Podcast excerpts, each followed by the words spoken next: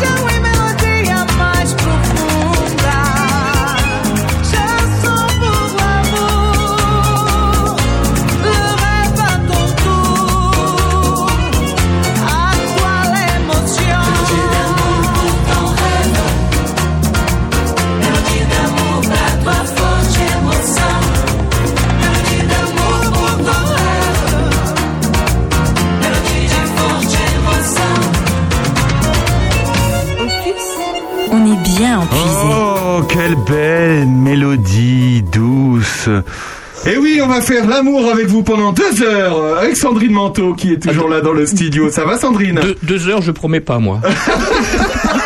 Je- Oh François, ça te rappellera des souvenirs. Non, non, mais moi non plus, deux heures, je promets pas, j'ai bien d'autres choses à faire euh, intéressantes dans la vie. euh. moi, je me suis reproduit, c'est bon. Ça va, hein, on a plein d'autres choses, nous. euh, On va parler Saint-Valentin. Déjà, est-ce que c'est une fête euh, eh bien que vous que vous que vous faites avec votre votre votre bien-aimé?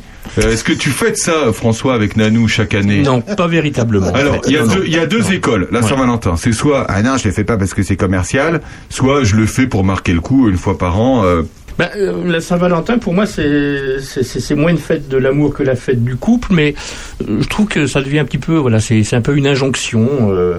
mais c'est quoi, l'injonction commerciale encore? Non, l'injon- l'injonction de penser à l'autre une journée particulière avec un cadeau auquel il faut faire super gaffe parce que euh, il faut pas heurter euh, sa moitié. euh, il- Sa moitié. Alors, on va pas, elle adore ce mot. Oui, oui, je, mais je, Ah, je- j'adore, je- je- je l'utilise à, à, à, à, à- à dessein puisque je sais que, Voilà. que Sandrine l'adore. une- Non, mais c'est dingue, cette La moitié, c'est dingue. C'est dingue. Donc, euh, il faut faire un cadeau à la Saint-Valentin ou pas Oui, et puis c'est- surtout, je me rends compte pour en parler avec plein de plein d'amis et tout qu'il faut surtout faire attention aux, aux, aux cadeaux. Il faut sortir du petit du petit cœur en velours rouge ou du petit cœur en chocolat. Et surtout, bien souvent, euh, c'est ce que mes potes peuvent me dire, c'est que il faut vraiment faire un, beau cadeau qui soit meilleur que celui de la copine de notre euh, de notre cher et tendre. Non, c'est vrai. Ah oui, oui, souvent c'est c'est Genre, c'est la compète des cadeaux, quoi. Oh, tu c'est un peu, un Alors- peu, un peu ça. Et puis, je trouve que c'est une fête un peu particulière parce que ça, ça exalte un petit peu l'idéal euh, euh, du couple, etc. Et je trouve que c'est un, c'est un moment de l'année où, où ça s'apparente un peu, notamment, enfin, à des travaux forcés pour les, pour les célibataires euh, qui ne vivent pas toujours euh, euh, Ouais. sereinement Oui. cette, cette, cette fête imposée. Après, bon, c'est une, une attention à la personne aimée ce jour-là. Ça me fait penser un peu à une tendresse à heure fixe, enfin à jour fixe. Là, jour fixe, ouais. en l'espèce et ça m'ennuie un peu et je suis C'est comme un peu la journée des femmes, quoi. oui ou la, ou la- c'est genre, et, fête des grands-mères euh, pourquoi une journée là la Saint-Valentin pourquoi une journée? C'est trop mignon en parlant de cadeaux. J'ai une cliente hier qui est venue au bar parce que maintenant on vend les cartes de pêche. Bon voilà je vous raconte tout au bar. Et euh, eh bien la dame ça fait 50 ans qu'elle achète pour la Saint-Valentin la carte de pêche à son mari. C'est le cadeau Ah oui, euh, bah, à son mari. oui, oui, voilà. donc c'est- j'ai trouvé ça trop mignon quoi. Voilà la carte de pêche pour l'année oui mais pourquoi pas encore une fois moi je suis pas plus critique que ça mais c'est quelque chose que je ne fais pas et puis au moins un bouquet de fleurs à la rigueur. Ouais, je- les mais- messieurs dames se sentent obligés dans l'un mais dans pourquoi pas sens, encore euh. encore une fois voilà j'ai une position un petit peu peut-être un petit peu trop tranchée Bah, là-dessus c'est mais vrai que c'est une position assez classique, c'est-à-dire assis sur une chaise, euh, les bras croisés. Hein, Sandrine, c'est assez classique comme, euh, comme position. En fait, ce que je, pour- pour- pour- juste pour terminer, je pense que voilà, voilà, à, à titre tout à fait personnel, euh, euh, je pense que l'amour, ça se nourrit tout au long de l'année, etc. Et je préfère euh, essayer Oh, d'être un, c'est beau. je préfère essayer d'être un époux attentionné un peu tous les jours Mm. plutôt que le prince charmant d'un jour, quoi. C'est tout. Enfin, je, je suis pas, Écoute.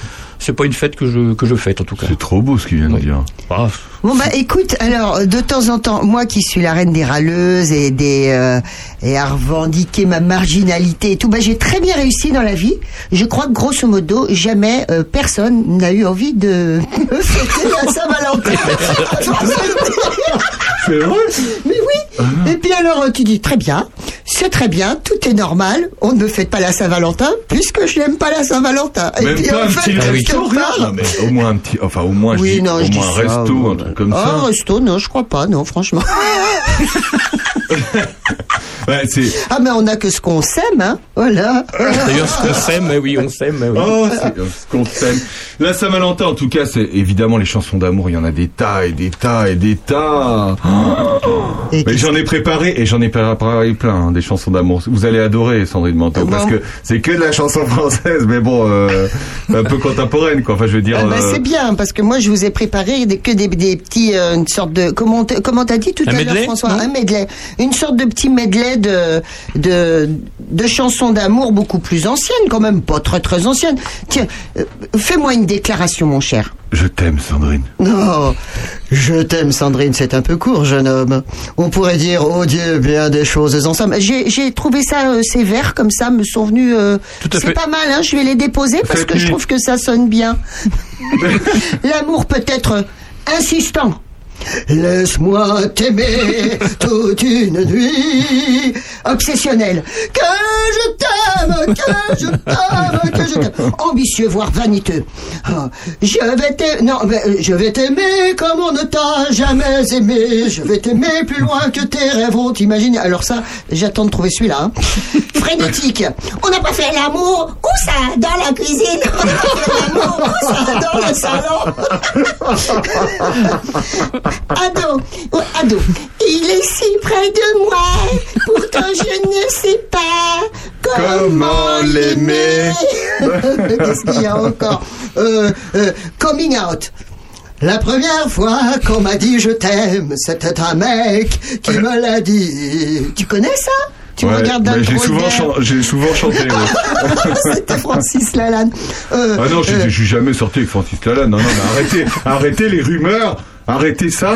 T'es pas cuissarde, toi Ah, oui, non, bah, pour aller à la pêche, si, mais sinon. hein. Amour jaloux. Mon cœur, mon amour, mon cœur, mon amour. C'est la fille énervée par les autres, c'est un peu moi. Chevaleresque. Je l'aime à mourir. Pudique. Je viens pas te parler d'amour, c'est pas mon truc. À Guichard. moi.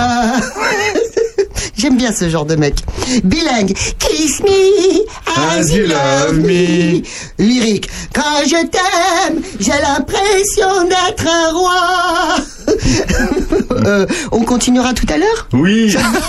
Parce qu'il y en a un certain nombre. Bravo, bravo. Il y en a une que t'as pas passée, mais la Ah, voilà. mais il y en aura d'autres. C'est Bachung, Vertige de l'amour. Ah, ça, c'est Voilà, beau. ça Ah, c'est bah, beau. ça, c'est beau. À tout de suite dans leur intelligence, c'est vous êtes avec nous jusqu'à 13h.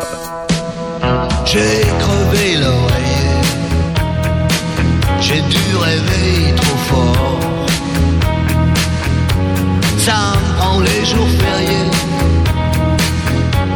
Gisèle clappe dehors. J'aurais pas dû ouvrir à la rouquine Carmelito. La mère sup m'a vu venir. Dieu avait mis un kilt. Y a dû y avoir des fuites. Oh oh, vertige de l'amour?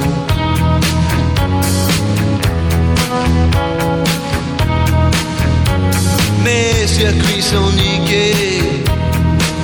Puis y a un truc qui fait masse. Courant peut plus passer. Non mais t'as vu ce qui passe Je veux le feuilleton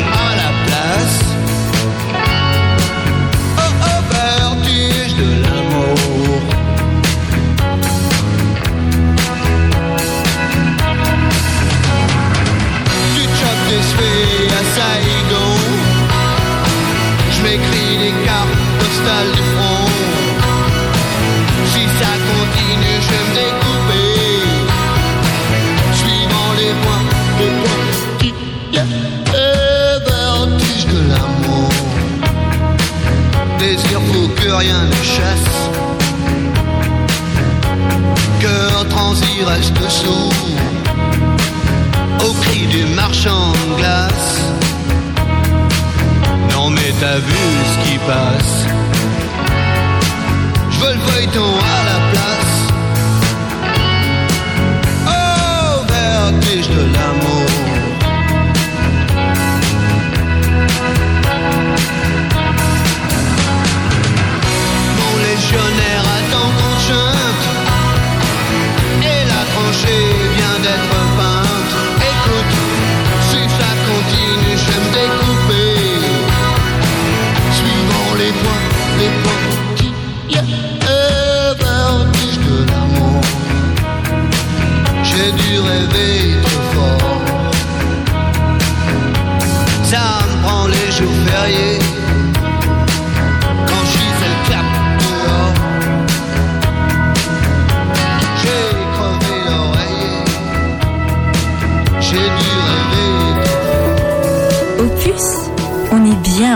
Oh, qu'est-ce qu'on est bien puisé, qu'est-ce qu'on est... Alain Bachung. Alain Bachung Oh, c'est très beau, c'est très Vertige de l'amour.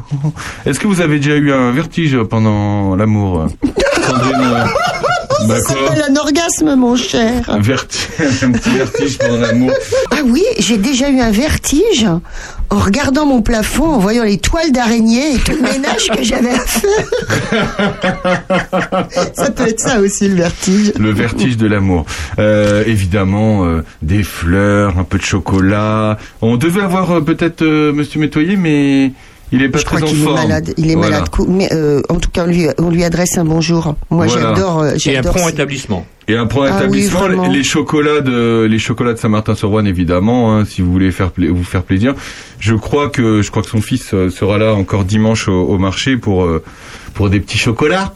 Parce que c'est exceptionnel où ils vont Bah, venir d'habitude il vient pas sur le marché, mais enfin pas tout le temps, mais là il Mhm. y était dimanche dernier et il sera là euh, dimanche, donc euh, c'est pour la Saint-Valentin évidemment. Mais François-Xavier, Oui. avez-vous étudié, mon cher, les origines de cette Saint-Valentin Oui, ça vient d'où Ah bah d'ailleurs cette Saint-Valentin évidemment, la cher ami à l'instant. Bah, la Saint-Valentin, contrairement à ce qu'on pourrait croire, c'est pas une fête commerciale récente, enfin, qui serait née récemment avec euh, euh, pour, pour, pour les commerçants. En fait, euh, euh, les origines de la Saint-Valentin, elles remontent probablement à l'Antiquité, puisque euh, l'histoire raconte que le 15 février, notamment chez les Romains, euh, bah, les Romains célébraient une fête en l'honneur de Lupercus, le dieu de la fertilité, des troupeaux et des champs. Et cette fête païenne qui mettait donc la fertilité à l'honneur était baptisée les Lupercalia. Et durant ces festivités, il y avait un grand banquet qui était organisé par les Romains, qui aimaient manifestement bien ça. Et ils étaient aussi les Romains grands amateurs de jeux de hasard. Et ce jour-là, ils mettaient en place une loterie assez spéciale. C'est-à-dire que chaque jeune fille inscrivait son nom sur un parchemin qu'elle déposait euh, dans une urne. Et les garçons célibataires tiraient ensuite au sort le nom de celle qui allait, qui allait devoir les accompagner au festin. Et parfois, lorsque ça matchait, comme on dit maintenant, euh, cet étrange tirage au sort pouvait déboucher sur, euh, sur une union. Mignon. Il y a d'autres rites de fécondité qui sont assez connus, la course des Luperques, notamment chez les Romains, toujours donc ce 15 février. Euh, et durant cette course, euh, eh ben, cette course invitait les hommes à poursuivre à moitié nus les jeunes femmes du village et à les frapper à l'aide de pots de bouc. Autre, autre temps, autre mœurs, comme on dit. Et, et les coups de lanière reçus euh, étaient censés assurer aux femmes d'être fécondes et Ouais, d'avoir hein. une, une grossesse heureuse. Coup de lanière, merci. Il y a d'autres rites qui sont référencés, donc euh, voilà, euh, la proximité de la date 14 février, 15 février, elle existe là. Et puis par la suite, cette fête païenne a- s'est mise à déranger les chrétiens, et comme pour de nombreuses autres fêtes païennes, euh, un peu avant l'an 500, le pape Gélas Ier, dont j'aurai l'honneur et le plaisir de vous parler un peu tout à l'heure en- pour ma chronique, Eh justement. oui, bah, c'est c'est l'abbé a- qui l'a rencontré. hein. Voilà, il a décidé d'y substituer une, une célébration chrétienne. Et c'est en et plus tard, mille ans après, en 1496, la Saint-Valentin est devenue officiellement la fête de l'amour. Et Par exemple, en Angleterre, les amoureux se mettaient à s'envoyer des valentines. C'était des poèmes et des mots doux. Ouais. Euh, et au 19e siècle, les valentines, elles deviennent un moyen très très répandu de déclarer son amour. Elles sont ornées de fioritures, décorées de dentelles, de soie, de fleurs, parfois parfumées.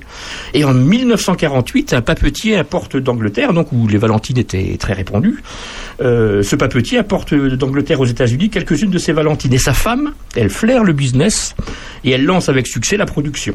Et les cartes deviennent un produit commercial de plus en plus répandu. Et c'est à partir de ce moment-là que c'est devenu assez commercial, puisque les commerçants ils se sont dit tiens, je vais, je vais profiter de ce.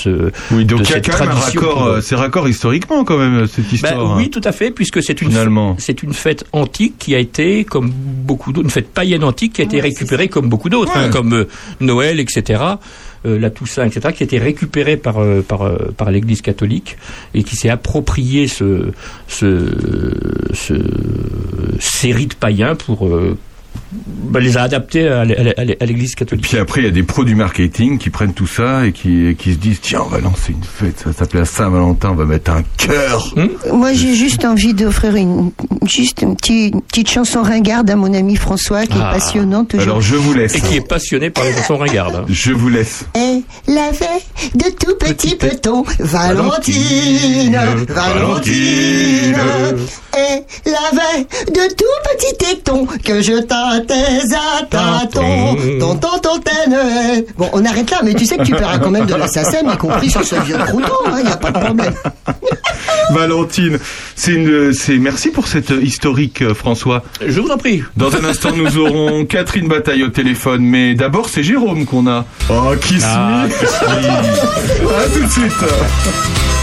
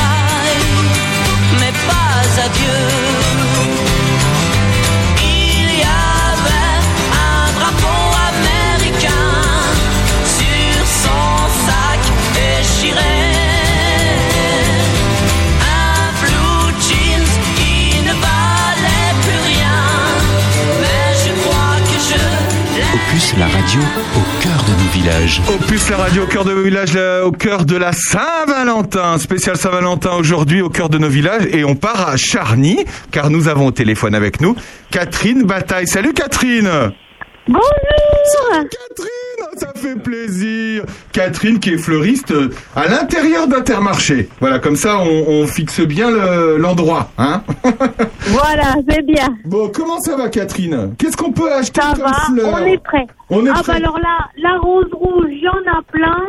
Et des des roses de, de toutes les couleurs. Et là, des anémones clonées, du mimosa, par un, par deux, par trois, non, par... euh, comme vous voulez, quoi. Par un, par Ça- deux, par trois. Tiens, ça, ça parle à Sandrine. euh.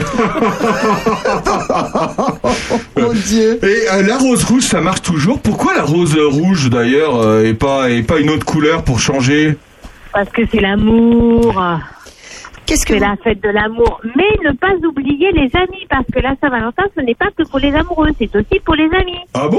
C'est pourquoi on a des, on a des roses d'autres couleurs. Alors, qu'est-ce que représentent les autres euh, roses de couleur? Est-ce que la, le jaune... de, c'est fini la signification, euh, le jaune cocu, là. Ça n'existe plus, Ah, c'est terminé le cocu? Oh bon, bah c'est bien. fini. Ah, bah, c'est bien, ça c'est fini le cocu. Eh, Maintenant, il y a du rose, il y a du. Enfin, ça, c'est en fonction de ce que aiment les gens. Soit des coloris foncés, ouais. soit des coloris tendres, plutôt pastel, vous voyez. On fait des bouquets pastels, on fait des bouquets roses. Cette année, euh, c'est pas mal rose et rouge. Rose et rouge. voilà. Ah, c'est joli. C'est joli, rose et Bizarre, rouge. mais c'est comme ça. Et est-ce Euh, qu'on ben- offre autre chose euh, Des fleurs, mais euh, pour... pour... Attends, moi je voudrais rester sur les Oui, roses on un offre petit peu. ce que vous voulez. Euh, on, on offre du mimosa, parce Oui. que c'est, c'est- ça porte bonheur. Donc c'est jaune. Alors, euh, mimosa jaune avec une rose rouge. Voilà, ça non. s'offre.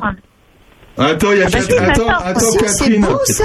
Catherine, il y a Sandrine qui est pas d'accord. Sandrine. Ah bon Ah bah Elle est non, pas moi, d'accord. euh, j'arrive pas. Le mimosa jaune avec euh, une rose rouge. En plus, le mimosa c'est c'est très évanescent comme plante. Euh, La rose, elle est très compacte. Euh, ah bah on joue, Oui, sur- mais on joue bon, ça vraiment va- méchamment sur les contrastes. Elle Là. te dit que ça va bien. Ah bah d'accord. Et- non mais et- ça moi, cri. et moi, je ça a été un cri Et en du plus, ça porte bonheur. Alors, euh, il faut penser que ça porte bonheur. Hein. Ah, ça D'accord. porte bah, bonheur. François il est d'accord. Il dit que François, c'est il est d'accord. Il trouve ça magnifique. François qui est un amateur de Ah bah mimosa. Bonjour. Ah bah ça c'est autre chose.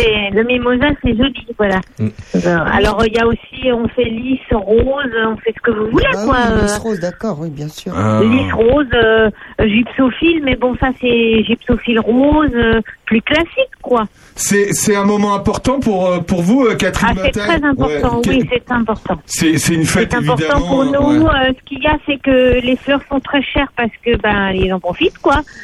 Moi, je me fournis à Rungis. euh, ça fait déjà un mois que j'ai commandé des roses. euh, voilà, quoi. euh.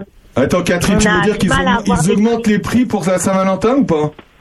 Oh oui, oui, On, donc, Ah bon. bien on- sûr. on- on dit notamment, Catherine, euh, enfin, euh, reprends-moi si je me trompe, que pour la Saint-Valentin, le prix des roses rouges, il double quasiment, c'est vrai? Oui, il Ouais, double. ça, hein. Ah Ouais, bon, il double. Il plus qu'il double. hein. Ah oui, oui. Des fois, il triple. hein. Ah bon, non mais attends, c'est incroyable ça. ça tu fais ça. beaucoup de beaucoup de bouquets, il y a beaucoup de gens qui. Est-ce qu'il y a, il y a des, euh, des amateurs de la Saint-Valentin, c'est-à-dire que tous les ans tu les vois, ils viennent acheter? Oui, je les vois tous les ans généralement. Alors, euh, il y a les petites personnes d'un certain âge qui nous commandent de la rose rouge parce que c'est de la rose rouge, quoi. Ouais. Et puis, euh, des plus jeunes qui prennent des bouquets variés. Avec, moi, je mets toujours une rose rouge. Comme Ouais. ça, euh, au moins une rose rouge dedans. Après, euh, je fais aussi des anthuriums, beaucoup d'orchidées. euh, euh, tout passe, hein. Et est-ce que c'est l'époque de la rose éternelle Tu sais, cette rose qui reste. euh, oui, bien sûr. Alors ça, cette rose éternelle, mais elle est, elle est chère, la, la rose Pour les éternelle. Alors, femmes voilà. éternelles. Elle est sur tige, elle est, euh, elle est, on les met dans des petits pots. euh, enfin, c'est, ça c'est bien, elle dure toute la vie, mais voilà quoi. Mhm. Est-ce qu'il y a encore euh, cette histoire de combien de roses il faut offrir, etc. Là, Oui. euh Alors euh, oui, normalement c'est un nombre impair, sauf si vous avez un anniversaire euh, de mariage, j'en sais rien moi, euh, si vous offrez euh, sept roses parce qu'il a 7 ans, euh, vous voyez ce que je veux dire. Mais euh, sinon, non, c'est des nombres impairs. 1, 3, 5, 7, euh, 9, euh, 11, 13, enfin, Quat- comme vous 91. voulez quoi. 80, Ouais, 91. 91. Eh ben c'est super. euh, on te on te souhaite euh, une bonne Saint-Valentin. En tout cas, toi tu tu as un, Merci. tu as un amoureux, Catherine? Moi j'ai un mari, oui. Ah oui, oui, oui, très bien. Et tu lui offres Qui des m'offre fleurs? des roses, oui. Ah, et toi, ah, il t'en offre? Oui, il m'en offre, il vient les acheter chez moi, il m'en offre. Généralement, il on a quelqu'un qui fait pas moi, mais Surprise, euh, surprise. j'ai- quand, quand j'ai j'ai, euh, un bouquet sur le, la table, quand je rentre. Ah, et, et, Ah bah il faut bien, hein, j'en j'en épine euh, 1500 au moins, alors euh, oui. Je passe 1500 trois nuits, là, c'est bon, oui. Ah J'en- ouais. J'en j'en achète 1500. Sandrine Qu'est-ce Manteau. que, qu'est-ce que vous préférez? Est-ce que vous préférez la grosse rose euh, chou, la rose un peu euh, hautaine, rigide, classique, euh, la petite rose romantique un peu euh, avec plein Alors moi j'aime bien roses les roses branchues. Les roses J'en mets pas mal des voilà. roses branchues parce que Ça ça, fait ça, ça- plein de ça roses, fait c'est ça? beaucoup. Ouais. Oui, ça fait plein de petites roses sur une branche. Sinon, j'aime bien les grosses roses, oui. Les J'aime bien, elles les tiennent gros mieux. choux, là. hein. Ouais. Voilà, Et les choux. Et alors, j'aime beaucoup les renoncules parce que les renoncules, euh, ça fait des gros choux énormes, là, comme vous dites. Oui. Ouais, ouais. Et les roses parfumées, est-ce qu'on en demande toujours Alors, on en demande, j'en fais, mais euh, ça tient pas beaucoup. Ça et puis, c'est de saison, hein, c'est pas le moment du tout. C'est pas le moment du tout. C'est l'été. ah, c'est l'été. C'est l'été. Voilà, Euh, François. c'est l'été. Euh, Oui. Oui, Catherine, deux, deux petites questions. Euh, du coup, comme c'est pas une fleur de saison, elles viennent d'où ces roses? Et puis. Alors, euh, euh, ouais. j'ai des roses qui viennent du Kenya, enfin Ah, de, loin. C'est ce que j'avais vu, ouais. C'est celles qui tiennent le mieux. Euh, voilà. Et puis, euh, bah, j'ai des roses euh, de la Hollande, mais j'aime pas les roses de la Hollande. Pourquoi t'aimes pas les roses de la Hollande? Moi, j'aime bien travailler avec, euh, j'aime bien travailler la fleur de saison, justement. Ah oui, d'accord. Alors là, j'ai de la, j'ai de l'anémone, j'ai de la renoncule, j'ai, j'ai des giroflées, j'ai du mimosa parce que c'est de la, j'ai du genêt, tout ça, c'est des fleurs Ah de oui. saison. Oui, tu Le- préfères Et les fleurs de puis, saison. euh, chez les fournisseurs de saison, euh, je préfère. Mm.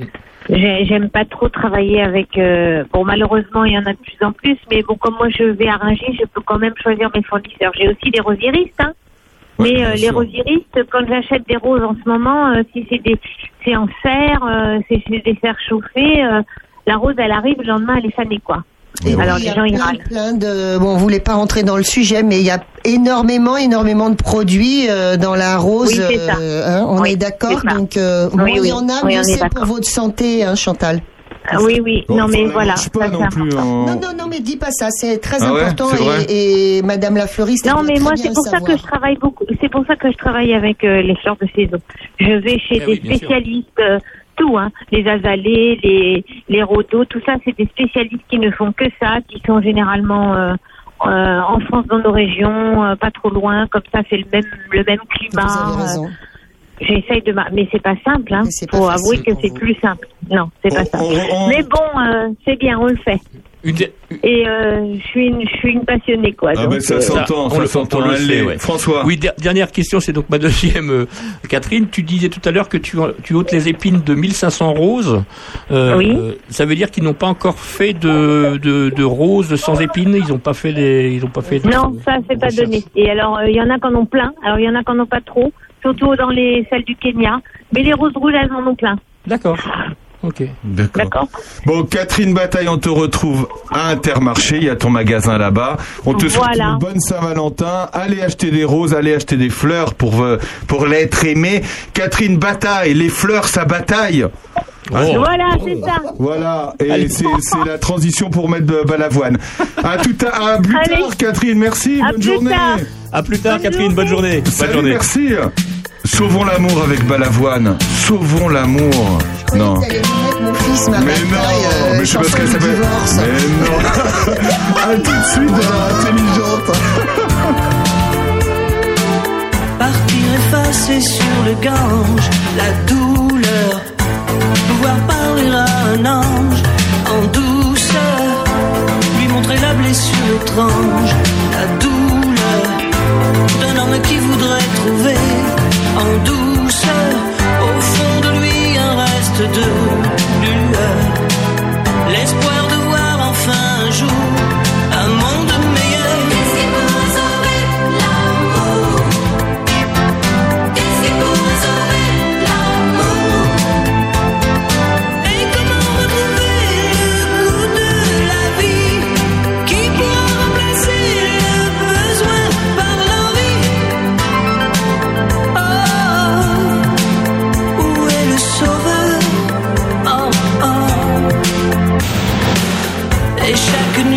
danse en douceur. Crois qu'il peut exorciser la douleur, puis lentement quitte les trans en douceur. Alors revient dans sa conscience la douleur au fond de lui sans cette peur immense de voir mourir ce sentiment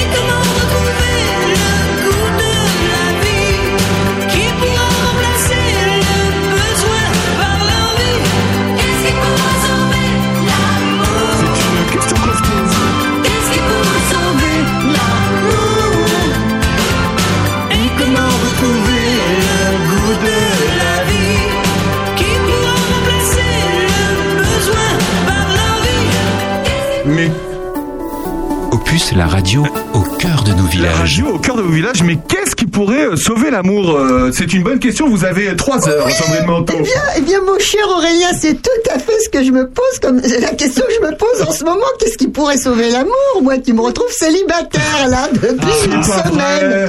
Ah ouais, c'est une ça. annonce. On partage tout. On partage tout dans cette émission. Donc, Spécial si, dédicace. si vous êtes disponible, restez avec nous en fin d'émission. Nous donnerons le 06 de Sandrine Manteau. Je vous le Oh. conseille pas. hein. Euh, on, on est avec Mélanie. Bonjour Mélanie Daudet. Bonjour. Comment tu vas Mélanie? Bonjour. Bon, alors, Mélanie Daudet, fleuriste à Charny, évidemment dans la grande rue. Dans la grande rue, proche de la halle. Mélanie, c'est Saint-Valentin, c'est lundi, c'est important pour toi. Euh, J'imagine que tu as beaucoup, beaucoup euh, de, euh, de gens qui viennent acheter des fleurs. Euh, D'ailleurs, est-ce que tu as toujours des, des habitués ou est-ce que euh, tu, chaque année, il y a des nouvelles personnes qui viennent? Euh, j'ai mes habitués, j'ai mes petits papis qui sont à la première heure à l'ouverture. Ouais. C'est auprès de madame. Et puis euh, sinon, c'est jamais. Euh, j'ai pas que des habitués, j'ai aussi euh, des clients de passage, euh, des jeunes, des moins jeunes. Enfin, c'est assez varié. Oui, d'ailleurs, est-ce qu'il y a des jeunes Est-ce que ça se fait enfin, des jeunes quand je dis des jeunes là tu dis des petits papis est-ce qu'il y a des jeunes genre je sais pas qu'on qu'on 20 euh, 25 ados. ans des ados Ah bon? Oui, des ados aussi, oui, oui, oui, viennent déclarer leur flamme à leur petite copine. C'est rigolo. Oh, c'est trop mignon. Donc ils achètent une petite rose avec les peut-être les moyens qu'ils ont et puis euh, voilà, c'est ça. Oh, c'est trop mignon. Alors, qu'est-ce que tu nous proposes? Qu'est-ce que moi, par exemple, je veux offrir un bouquet euh, ce soir à mon cher et tendre. Euh, qu'est-ce que, enfin lundi plutôt. qu'est-ce que je veux dire? Qu'est-ce que je peux acheter chez toi? Alors, on va pouvoir acheter bah, la fameuse rose rouge. Voilà, symbole d'amour.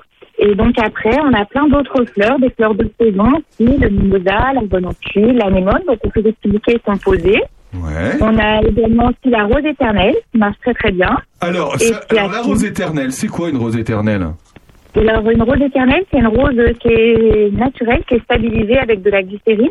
Et donc du coup, euh, elle tient très très bien dans le temps et il n'y a pas besoin de d'arrosage ni quoi que ce soit. Ça peut durer des années. Ah, Donc, y c'est-à-dire a pas que d'entretien. je l'achète maintenant, comme ça, ça me fait euh, 10 Saint-Valentin, c'est ça? Oui, c'est ça. Exactement. C'est pas très économique, pour- c'est pas, c'est pas vraiment euh, économique pour toi pour le coup, mais si Ah je- oui, mais bon, c'est des belles présentations pour les gens qui veulent que ça, ça reste, que le souvenir reste. Il n'y a pas de souci. Ça tient bien. D'accord. Euh, tu en vends beaucoup de fleurs ce, ce jour-là, j'imagine? Oui, alors là, comme c'est un lundi, ça va, ça va s'étaler sur le week-end en fait. Je pense que les gens vont commencer à Saint-Valentin dès samedi, dimanche et lundi. Ah oui. Alors, ça tient combien de temps d'ailleurs un bouquet? Comment on fait tenir un bouquet euh, si par exemple effectivement je veux euh, acheter? Bah parce que lundi c'est vrai que ça tombe un lundi cette année. Euh, la fleur, comment la conserver la fleur? Je me suis toujours demandé ça. Euh, les fleurs, on les conserve comment? Surtout les roses. Alors pour les roses, eh ben, l'idéal c'est de recouper la tige hein, tous les deux jours, un petit centimètre euh, en bio, en biais, et puis changer l'eau euh, régulièrement euh, tous les deux jours aussi. Est-ce qu'il Pour faut une mettre meilleure quelque chose dans l'eau d'ailleurs? Alors il y en a qui mettent une petite goutte d'eau de javel, euh, d'autres du sucre. Enfin, tout le monde a ses petites astuces, mais euh, ça tient de façon. On a aussi des petits sachets conservateurs qu'on met, euh, qu'on donne en fait avec euh, l'achat des roses.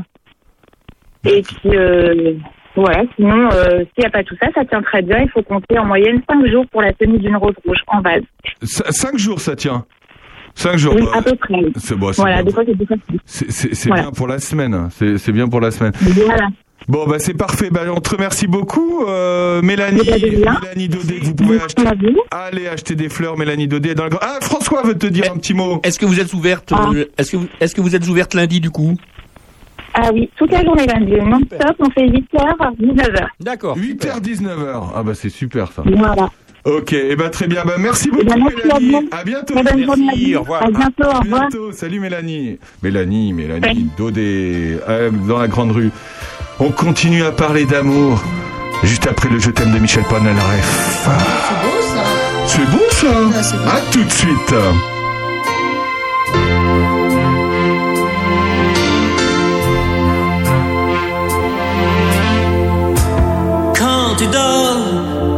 Moi, j'ai le cœur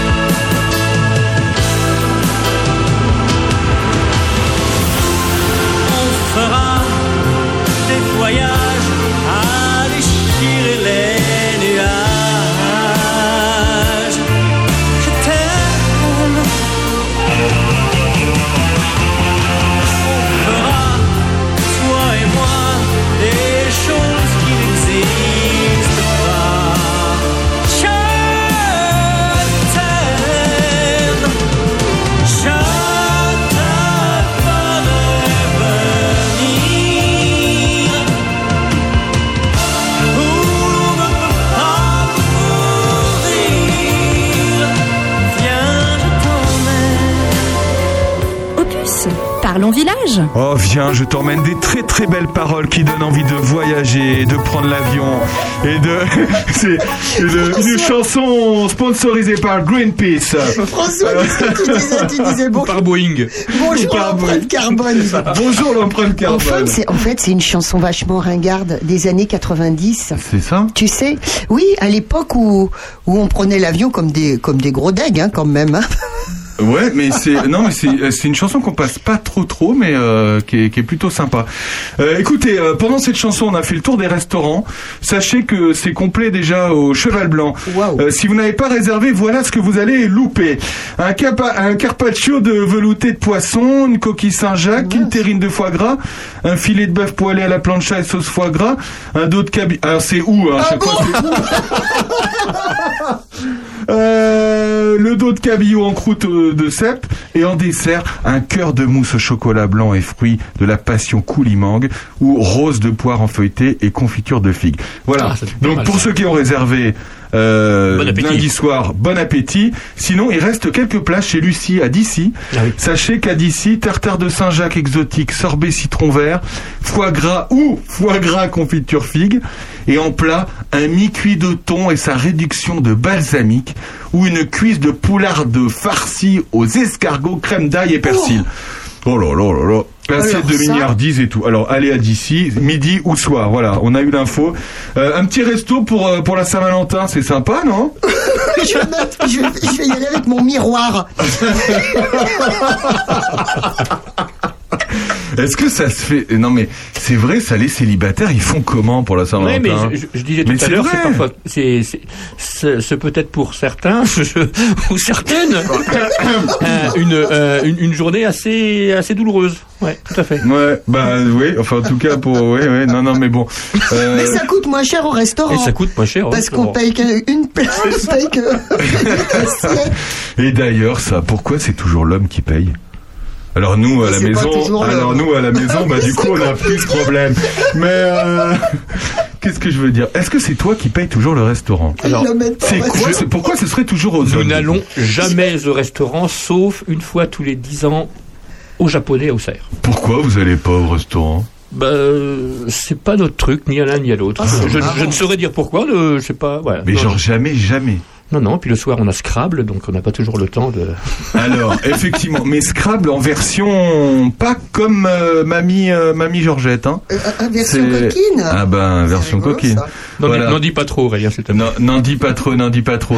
Euh, Sandrine Manteau, vous aviez prévu une chronique la semaine dernière? Euh, euh, non, je voudrais continuer mes petits Ah jingles. oui, tes petites chansons. Non, quand Ah même. oui, c'est vrai, tes petites chansons. Alors voilà, je disais que j'ai trouvé plein de petites chansons d'amour, évidemment. Donc, euh, il y a par exemple, euh, euh, tout simplement, l'amour qui rame.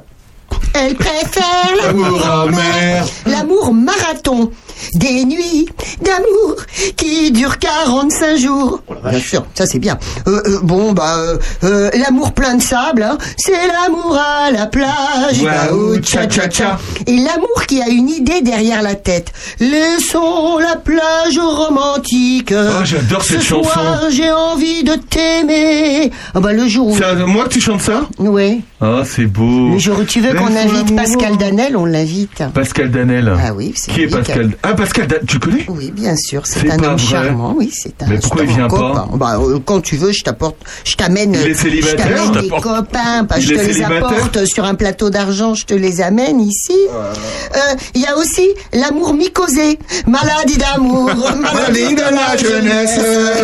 Oh, j'adore cette Euh, chanson. Qu'est-ce que tu veux T'en veux d'autres ou ça t'enquiquine mon Bah, truc non, non, c'est super, L'amour transi, l'amour transi, l'amour transi. Amoureux fou, amoureux à mourir. Ça, c'est vraiment ne plus manger, ne plus dormir. Ah, toi, tu appelles ça, l'amour ringos, hein. Oh C'est l'amour ringos, hein, c'est vrai.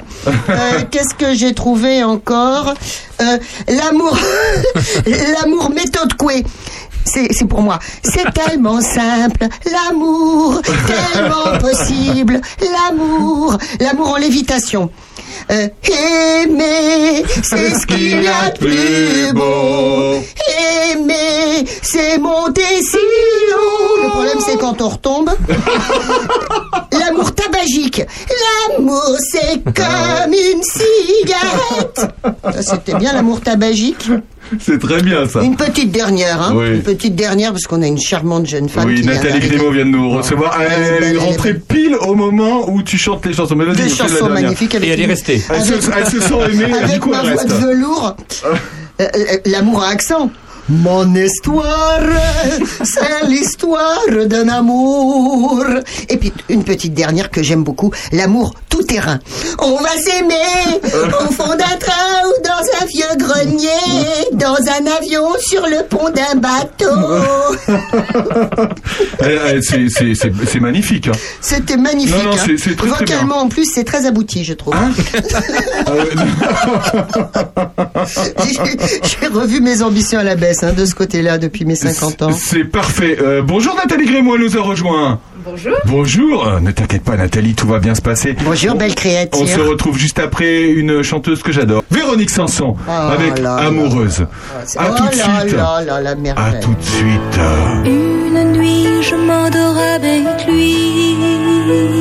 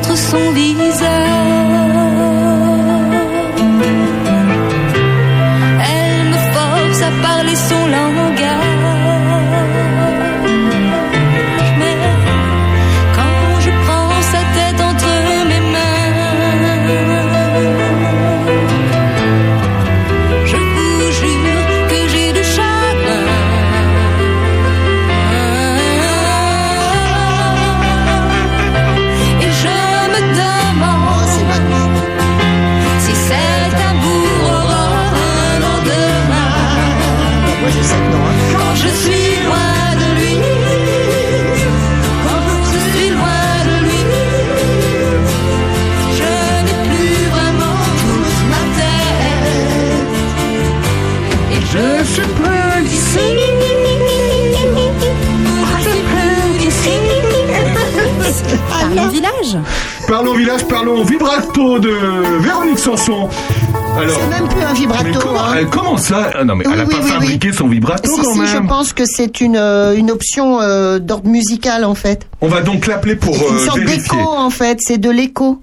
Ah l'écho. Et je qu'on parle comme comme ça dans cette radio. Mais oui, parce qu'elle a encore un téléphone, euh, téléphone 2G. Oui, tu vois, c'est ça Elle un est pas en peu. 4G encore, Voilà. donc ça coupe.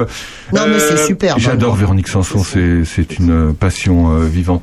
Euh, bonjour Nathalie Grimaud, merci d'être avec nous. Bonjour. Quelle créature de rêve. On ne sait pas si elle est aussi belle sous son masque qu'avec son masque. Gardons le mystère.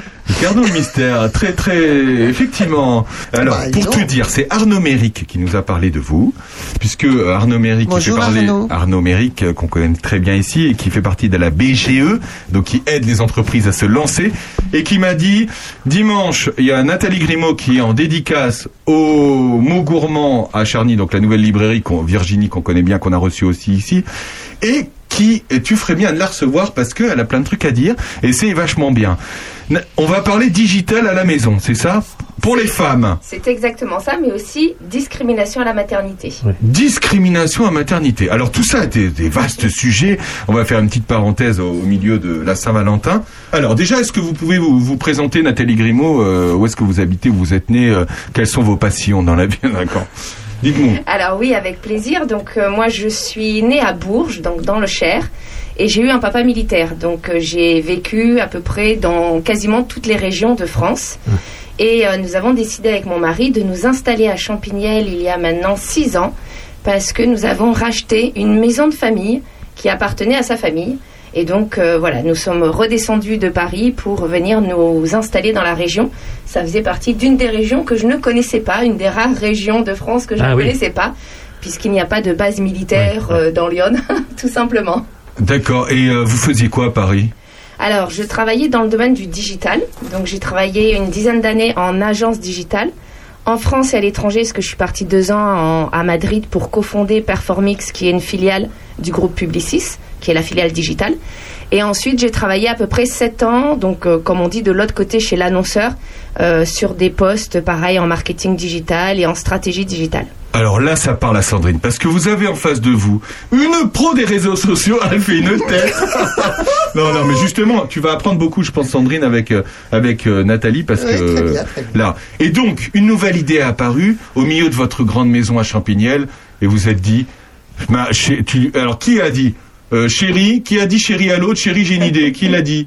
Alors, en fait, euh, c'est pas parti tout de suite. C'est-à-dire que quand on est venu s'installer, on a créé un peu à ce moment-là une agence digitale, puisque mon mari aussi travaille dans ce domaine-là, mais côté développement et moi côté marketing. Donc, on est plutôt bien complémentaires. Et puis, en fait, on a aussi quatre enfants. Donc, à chaque Ah oui, quand même Et Quand oui, oui, oui. On s'ennuie pas. Et donc, à chaque grossesse ou à chaque retour de congé maternité, j'étais en entreprise à l'époque, j'ai rencontré en fait un souci. Au début, on se dit que c'est nous le problème, etc.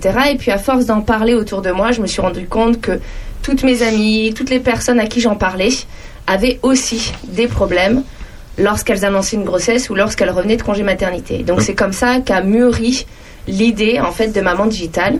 Alors, euh, quel problème? C'était quoi le problème euh Le problème principalement, c'est que, euh, comme on dit, hein, les absents ont toujours tort. Donc, quand on est absente pendant 4 mois ou plus pour un congé maternité, on se fait remplacer et lorsqu'on revient, c'est toujours compliqué. On peut être mis au placard, on peut, euh, par exemple, ne pas avoir ses commissions payées, on peut aller même jusqu'au licenciement, en fait. Est-ce hein. que c'est quelque chose que vous avez vécu dans, par exemple, les entreprises où vous êtes passé Ou est-ce que vous avez vu des collègues qui, l'ont- qui, ont, qui ont subi, de, subi ça ou pas? Les deux. Je Ah l'ai ouais, vécu deux. pour mes quatre. Ah ouais, d'accord. Et, euh, et je l'ai vu aussi euh, très très régulièrement dans les entreprises dans lesquelles je suis passée. Ah ouais. Ah ouais, François? Oui, c'est un phénomène qui est très répandu parce que je, pense, je, je- je crois que 50% des femmes, euh, les statistiques sont là, ça- près de 50% des femmes entre 25 et 49 ans euh, affirment que la naissance d'un enfant ça a des répercussions réelles sur leur, sur leur vie professionnelle. Euh, donc c'est un phénomène qui est, qui, est, qui est- qui est très important. Et pour les hommes, ce serait 23% quand même. Ah ouais, ouais, ouais. Mais chez les femmes, c'est très marqué. Ouais. Et alors, du coup, vous vous êtes dit quoi fa- fa- face à ce constat? Et bien face à ce constat, en fait, j'ai été contactée donc par mes associés qui eux sont espagnols et qui ont déjà créé Mamis Diritales depuis 2016 en Mamis. Diritales. Mamis Diritales. Et donc ils cherchaient une associée pour lancer le même concept euh, en France. Ah d'accord. Et donc en discutant, je me suis dit effectivement, il faut absolument que je lance Maman Digitale en France pour aider les femmes à ne plus subir cette discrimination. Et aujourd'hui, grâce au métier du digital, on peut travailler, notamment on peut travailler de chez soi, sur des horaires qu'on choisit, et être présente aussi au quotidien pour euh, nos enfants. Alors, quand, quand vous dites on peut travailler chez soi, c'est-à-dire on fait déjà partie d'une entreprise et vous vous aidez l'em- l'employeur et, euh, et, euh, et l'employé euh, à, communiquer euh, l'un et l'autre euh, quand il est à la maison, ou c'est on peut travailler de chez soi et faire son entreprise de chez soi que Vous aidez un peu les deux Comment ça fonctionne? Plutôt euh, la- le fait de créer son entreprise et de se développer en tant que freelance. On a dans le métier du digital, on a un métier qui est particulièrement adapté, c'est le métier de community manager. Pourquoi? Parce que d'une part, c'est un métier par rapport à d'autres métiers qui est moins complexe à appréhender, notamment lorsqu'on vient de secteurs qui n'ont rien à voir. Et d'autre part, parce qu'on a beaucoup de tâches que l'on peut programmer. Par exemple, une publication, si on veut la diffuser à 9h le matin, on n'est pas obligé d'être devant son ordinateur à 9h le matin. On peut l'avoir prévu la, la veille ou l'avant-veille, l'avoir programmée, et à 9h le matin, la publication est diffusée, et nous, on dépose en même temps nos enfants à l'école. Donc Par exemple. community manager, on rappelle, c'est en gros hein, que c'est un mot euh, anglo-saxon, mais euh, c'est celui qui s'occupe des réseaux sociaux pour une entreprise, une collectivité, euh, enfin de toutes sortes de- d'entreprises. François, community manager. C'était bien. À Chavillon. C'était le sens de la question. Je ne savais pas ce que c'était qu'une community Ah, manager. c'est, c'est- bien résumé, peut-être, peut-être plus précis avec Nathalie, le community Non, manager. non, mais, c'est tout à fait ça. Alors, c'est très varié comme tâche. On va gérer une communauté, donc sur Facebook, Instagram, Twitter, LinkedIn, principalement. Aujourd'hui, on a des nouveaux réseaux qui arrivent comme TikTok, mais c'est plutôt pour des marques un peu jeunes. Et euh, derrière, on va gérer les publications, on va gérer la relation client. Par exemple, lorsqu'un client nous envoie un message privé, lorsqu'il fait un commentaire sur notre publication, etc. Donc, Mhm. on a des tâches très très variées. Euh, et effectivement, on représente finalement l'entreprise vers l'extérieur. Donc, on est en charge de sa communication. Et tout ça à la maison. Et tout ça à la maison sur nos temps choisis. Moi, par exemple, je suis beaucoup plus productive le soir. Ouais. Donc, je vais Ah, bah, comme Sandrine, pareil. Ça a été Non, mon mais- problème en fait.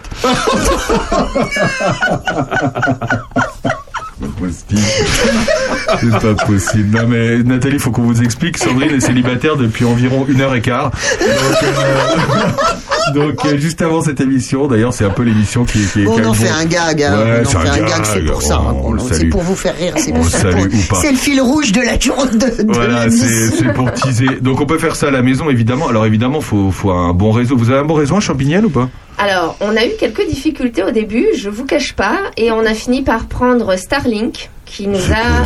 Alors, c'est en fait c'est une entreprise américaine, donc on passe par les satellites. Ouais.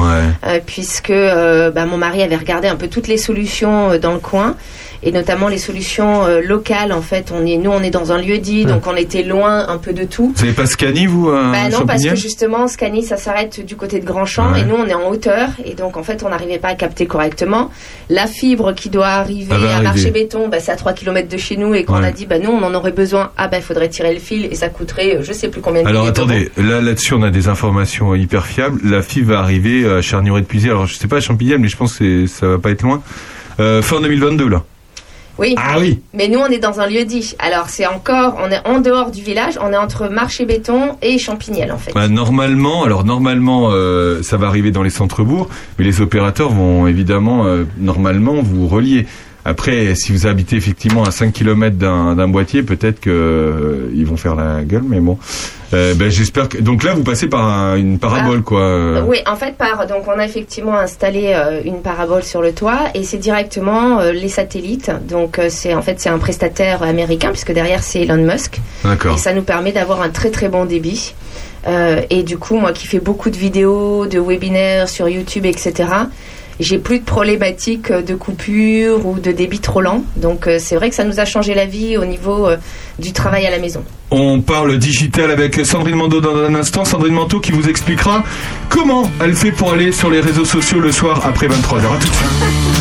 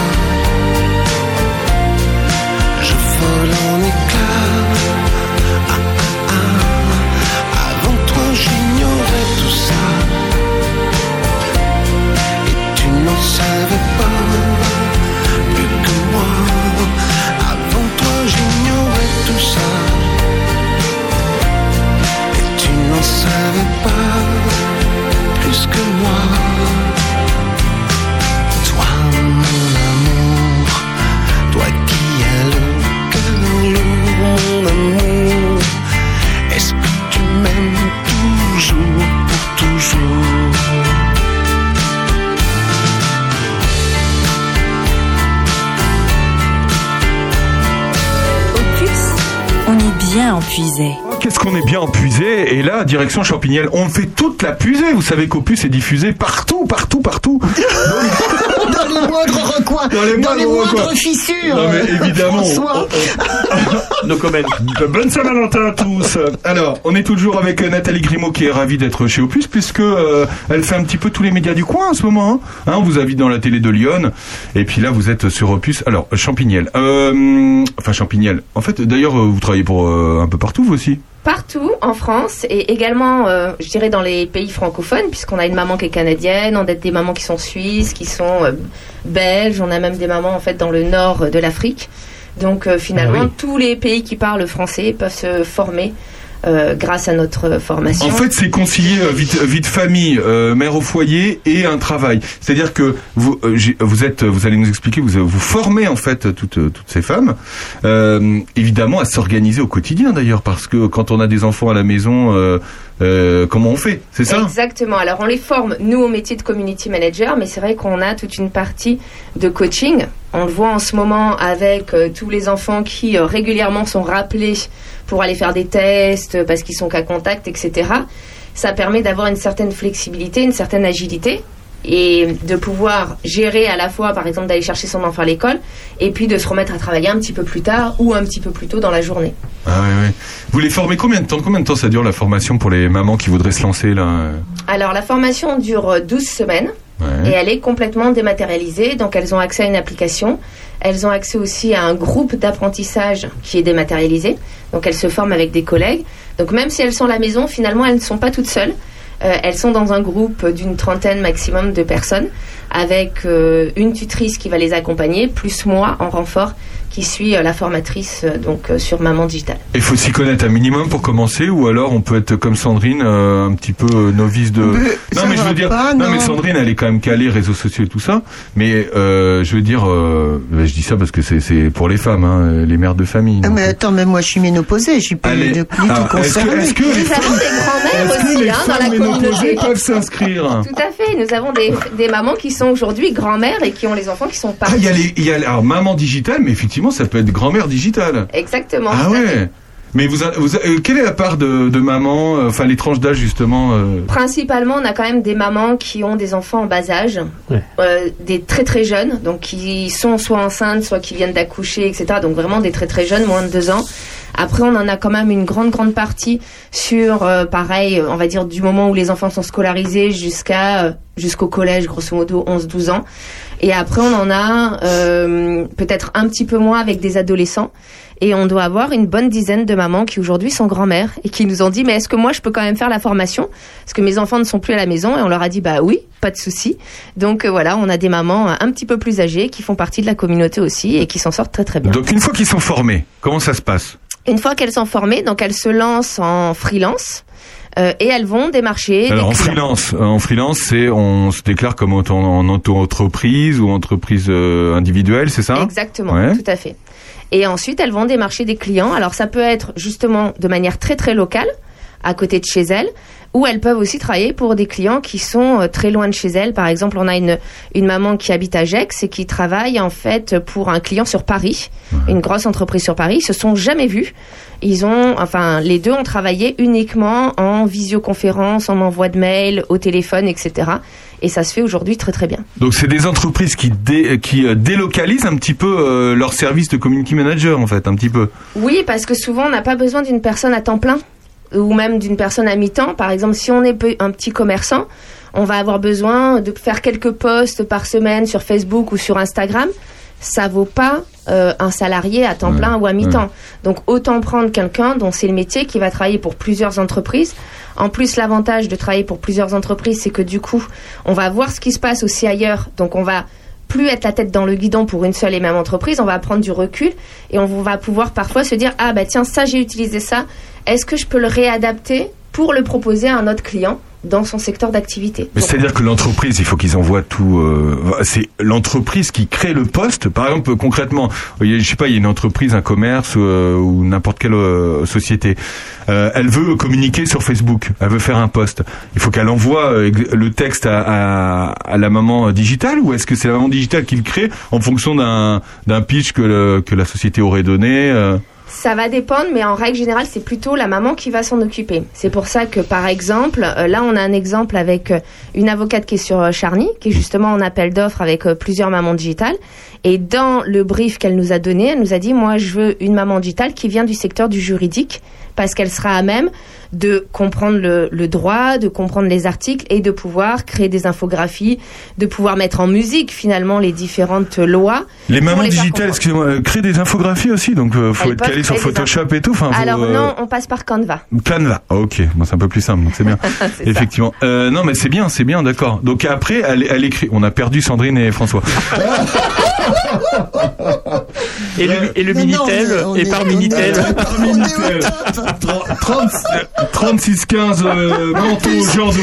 Manteau Jando 36 15 vous tapez, il n'y a pas de cool. euh, non non mais c'est très bien. Donc c'est non mais c'est euh, c'est bien de se dire qu'en fait euh, euh, derrière il y a des femmes qui savent euh, et il faut être un faut avoir un minimum de syntaxe euh, aussi euh, savoir Bah, bien c'est écrire. C'est pas un minimum, euh, il faut avoir de la syntaxe et de non, mais l'orthographe. je Il faut savoir Ah écrire, ouais, c'est clair. De toute façon, tous les métiers de communication aujourd'hui, hein, quels qu'ils soient, si on fait 15 fautes par mot, à un moment donné, c'est compliqué, c'est sûr. Ça y est, on est, on réémerge. Ça y est, ça y est, on vient de les réveiller les deux.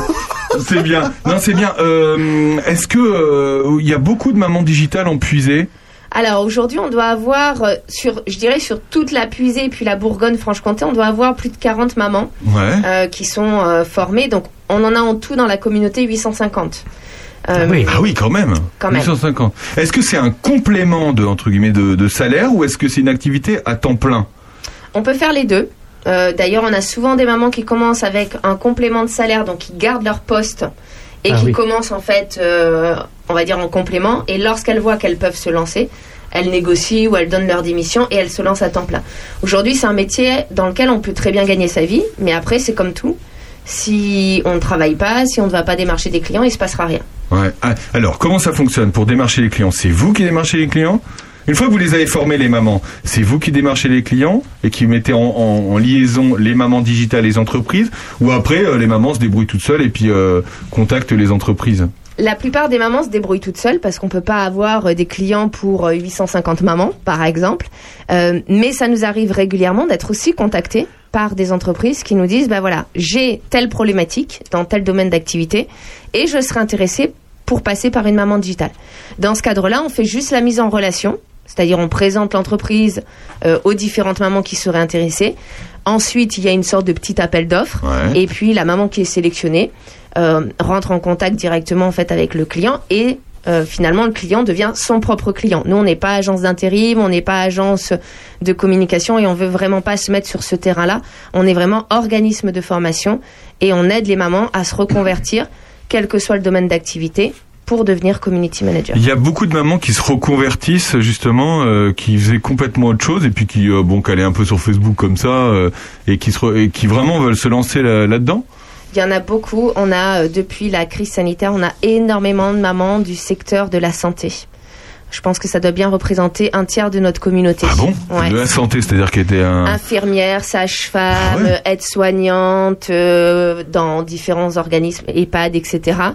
Euh, la crise sanitaire, je pense, a fait beaucoup, beaucoup de mal, en fait, à ce secteur-là. Ouais. Et aujourd'hui, on a beaucoup de mamans qui disent, ben, moi, j'ai envie aussi euh, de prendre du temps pour ma famille, d'être présente pour ma famille et d'arrêter de prendre des risques, en fait, euh, sans que ces derniers soient forcément reconnus avec un salaire bas, avec des horaires compliqués, etc.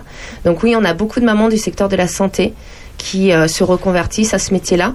Donc elles n'y connaissaient rien avant. Hein. Ouais. Euh, elles passaient juste du temps sur les réseaux sociaux déjà pour personnellement. regarder ou pour commenter euh, deux trois ça. trucs mais euh, mais pas vraiment pour travailler pour parce qu'elles ont quand même la responsabilité après d'une entreprise derrière l'image de l'entreprise Oui, mais on les forme justement à tout ça. Donc on les forme vraiment, on revient sur le basique du marketing adapté aux réseaux sociaux. On les forme sur chaque réseau social.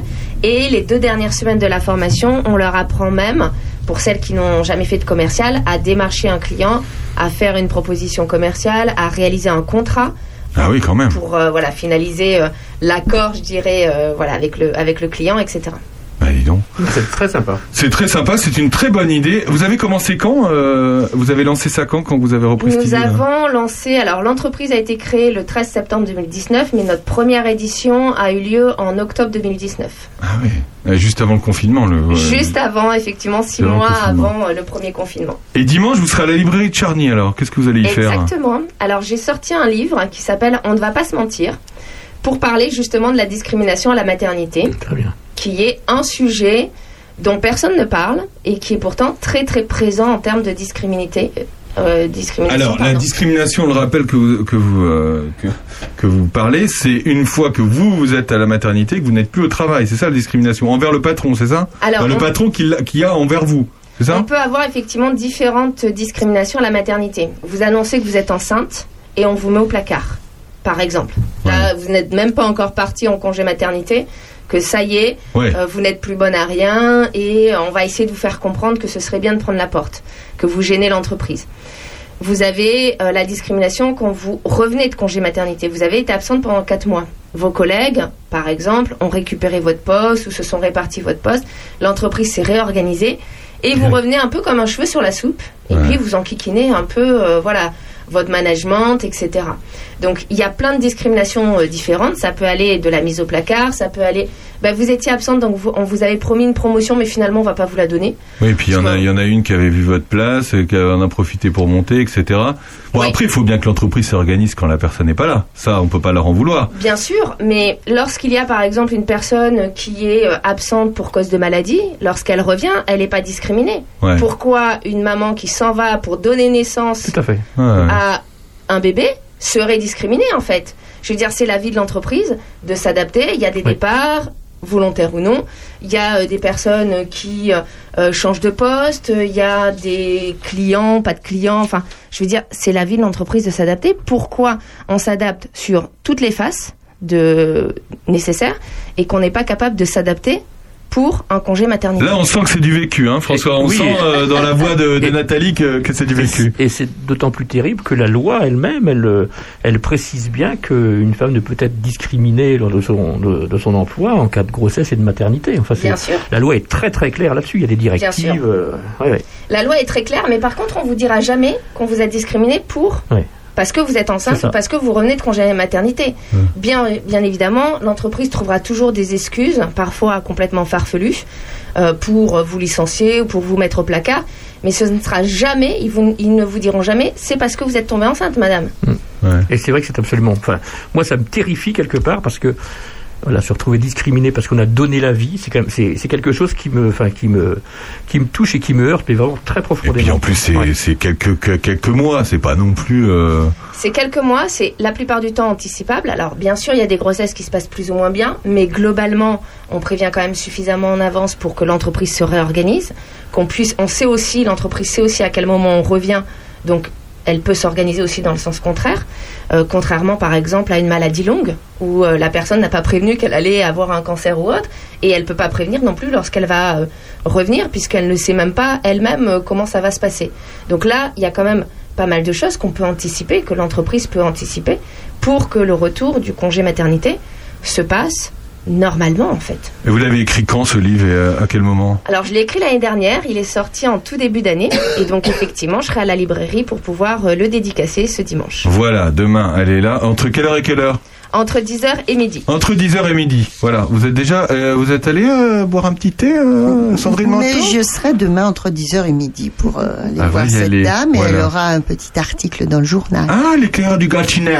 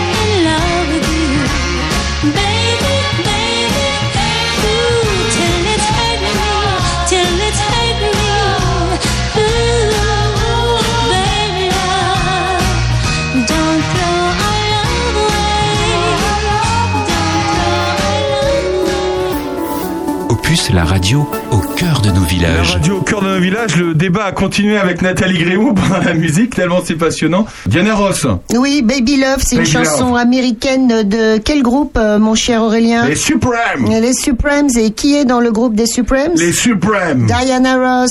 Bah oui, c'est elle avec sa jolie petite voix qu'on entend. Euh, c'est une chanson qui est sortie, qui est pas toute jeune, hein, c'est 1964. Hum. C'était euh, le label Motown, la fameuse Motown.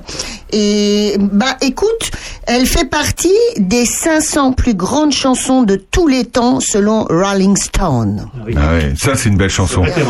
Vous aimez la musique? Allez, restez avec nous. Du coup, Nathalie, on a dit au revoir tout à l'heure, mais rebonjour, Nathalie. Vous aimez la musique, Nathalie Grimaud Oui, j'aime beaucoup la musique, tout à fait. Eh ben oui, ben oui, ben oui. Les Supreme Motown. Voilà. Euh, François. Oui. François, euh, est-ce qu'il paraît que vous allez passer la Saint-Valentin avec Avec un abbé. Avec un abbé, mais euh, alors il, il- il se passe des trucs quand même. Euh, un abbé, l'abbé comment? Alors, je ne vais pas citer son nom et d'ailleurs j'invite la personne qui trouvera son nom sur les réseaux, sur les réseaux sociaux à nous appeler au 07 82 61 70 38 de Oui, mémoire. tout à fait. Et euh, j'offrirai un chapelet à la personne qui trouvera le nom de, de la charmante personne que j'ai rencontrée cette semaine, puisque cette semaine, et oui, chers auditeurs, j'ai fait la connaissance d'un abbé pas comme les autres, par réseaux sociaux interposés sur Facebook. Et ça vaut le détour. Alors j'éprouve naturellement du respect pour ceux que j'appelle les petites mains de l'Église. Ces gens qui relaient le message chrétien dans ce qu'il a de noble et de désintéressé. Les notions de foi, d'espérance, de charité ne m'effraient pas lorsqu'elles sont bellement portées. Mais là, il y a du lourd. Ouh là de Dieu. Le type en question est docteur en philosophie, a été chargé de la formation des prêtres à l'université Saint-Thomas d'Aquin à Rome. Pourtant, ce n'est pas pour ça qu'il s'est fait un nom sur les réseaux sociaux, mais plutôt pour le virilisme qu'il défend et son goût des armes. Il a créé un site, écoutez bien, hashtag bagarre bagarre prière, tout un programme, appel à croisader et à défendre un catholicisme viril. Il aime prendre des poses martiales, vous pouvez le voir sur internet si vous le trouvez, souvent une arme à la main. C'est que pour lui, comme il l'a dit sur la, sur la web TV d'extrême droite TV Liberté, il regrette que le catholicisme soit devenu la religion de l'abus des sentiments, qui ne doivent selon lui s'exprimer que dans la sphère privée, enfin, du moins pour les hommes, les vrais. Du Jésus bisounours, alors que le christianisme, ce sont les croisés, les chevaliers du Moyen Âge et les missionnaires, nom de Dieu. Pas étonnant du coup de l'avoir vu récemment organiser, pour les mecs uniquement bien sûr, un camp hussard. Vous savez les hussards, ce corps de cavalerie légère créé par le roi de Hongrie Mathias Corvin à la fin du XVe siècle pour lutter contre les Turcs. Au programme de ce camp donc, formation, action, amitié, prière, jusqu'ici tout va bien, mais aussi et surtout renforcement musculaire, footing, boxe et entraînement au maniement d'armes à feu. Organiser la cohésion d'un groupe de jeunes chrétiens au- autour de valeurs virilistes de chants franchouillards, autour d'un feu de camp, on cherche le message initial du Christ, mais bon, on est bien loin du message du divin enfant quand même. Je vous laisse imaginer le scandale médiatique si des musulmans, par exemple, organisaient un tel camp en France. On aurait droit à une intervention du GIGN en direct sur BFM. Mais avec un brave curé qui appelle à retrouver l'esprit des croisades, pas de souci. Bon, soyons justes, au cours de ce camp, il y avait bien aussi de la formation, avec deux conférences. La première était assurée par Victor Aubert, bonjour Victor, président et fondateur d'Academia Christiana, qu'on avait vu nous faire euh, amicalement et surtout fraternellement un petit salut fasciste lors d'une manif pour tous parisienne en 2016. Bon, bonjour Victor toujours. La deuxième conférence était quant à elle animée par Christopher Lann, un youtubeur de réinformation qui anime une émission de vulgarisation historique sur la même chaîne TV Liberté et a lancé une école de formation en ligne sur l'histoire pour l'instant, ah bah, avec une histoire revisitée comme vous pouvez l'imaginer, pour l'instant dans l'indifférence générale. À la fin du week-end chrétien spécial, on en a sous la soutane donc, les familles... On en a sous la soutane. les, familles chronique. les familles des jeunes bien propres sur eux ont pu rejoindre le lieu. Parmi eux, Yves Alphée, alias Goldofaf, un rappeur identitaire ultranationaliste et ancien militant du renouveau français, reconverti depuis dans les pompes funèbres à Orléans. On organise donc en France aujourd'hui des camps nationalistes mélangeant religion, politique et entraînement aux armes et on laisse un abbé intégriste préparer et appeler ses petits soldats à la croisade. Il faut le savoir quand même. Et d'ailleurs, sous une illustration d'une photo d'un camp de hussards, datant de juillet, il en a fait plusieurs, ça marche bien, l'abbé écrit d'ailleurs Rien de tel qu'un feu et des chants traditionnels, c'est notre identité, notre culture, notre race. Et oui, on est chez nous. Et si on peut s'en convaincre et convaincre les pas comme nous, pas chez eux, avec des armes, des armes en plus, c'est encore plus beau. Bon alors, je résume le message du prêtre. Les petits gars de France, tous à mon camp pour lutter contre l'invasion et le relâchement coupable des vertus masculines viriles. Et en cas de connerie, je vous préviens, vous allez tâter de mon goupillon et vous viendrez à confesse sur le ring de boxe. Je m'occuperai personnellement de vous et de votre salut. Et si ça suffit pas, vous participerez à la séance de tir, comme cible vivante. Ça vous mettra peut-être un peu de plomb dans la cervelle et de courage dans la culotte. Et tout ça au nom de Dieu. Nom de Dieu. Bon. Ah, bravo. Heureusement que Jésus, c'est pas terminé. Bon, heureusement que Jésus est ressuscité à la droite du Père, sinon il se retournerait dans son tombeau. Ah, j'oubliais, dans le poste que j'ai lu sur ce fameux fumeux abbé bête à bon Dieu qui monte, qui monte, ce dernier rend hommage à Gélas Ier, j'en avais parlé tout à l'heure, vous vous rappelez de Gélas Ier le Gélas. pape Voilà, le pape de la fin du 5e siècle qui aurait instauré la tradition des crêpes. Euh, Oui, parce que l'un des combats de ce prêtre, c'est qu'à la chandeleur, on doit manger des crêpes et pas de kebab, nom de Dieu.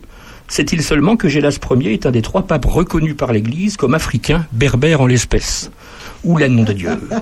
Et enfin, le terme de virilisation, alors il le met à toutes les sauces, le terme de virilisation que le Don Camillo d'Ering appelle de ses voeux est en bon français en fait un terme médical, en l'espèce un développement exagéré de caractère masculin, généralement chez les femmes, souvent dû à la surproduction d'androgènes. L'abbé Stouquette rêverait-il en secret d'une Vierge Marie femme à barbe Il y aurait bien du fantasme là-dessous.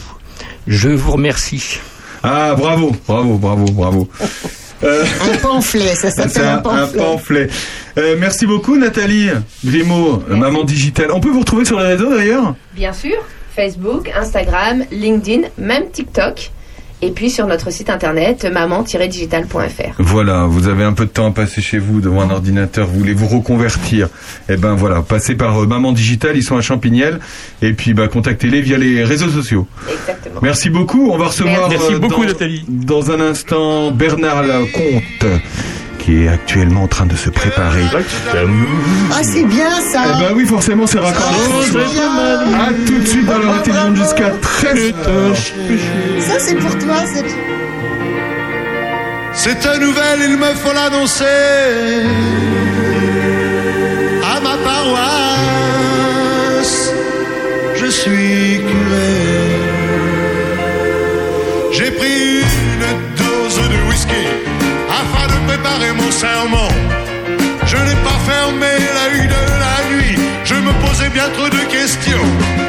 Au petit matin, Dieu m'est apparu et il m'a donné la solution. Aussitôt vers l'église, j'ai couru parler à mes fidèles sur ce ton. Mes bien chers frères, mes bien chères sœurs, reprenez avec moi tout ce cœur.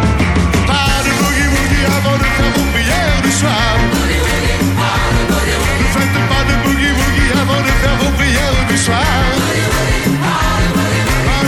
l'amour est devenu péché mortel. Ne provoquez pas votre Père éternel. Pas de boogie woogie avant vos prières du soir. Puis j'ai réclamé le silence afin d'observer les réactions. Sur certains visages de l'assistance se reflétait surtout l'indignation. Quant aux autres visiblement obtus, sachant qu'ils n'avaient rien compris, ils me demandèrent de faire à nouveau le sermon du boogie-woogie. Mes bien chers frères, mes bien chères sœurs, reprenez avec moi tout ce cœur. Pas de boogie-woogie avant de faire vos prières du soir. Ne faites pas de boogie-woogie avant de faire vos prières du soir. Maintenant devenu péché mortel. Ne provoquez pas votre Père éternel. Donc pas de boogie-woogie avant vos prières du soir.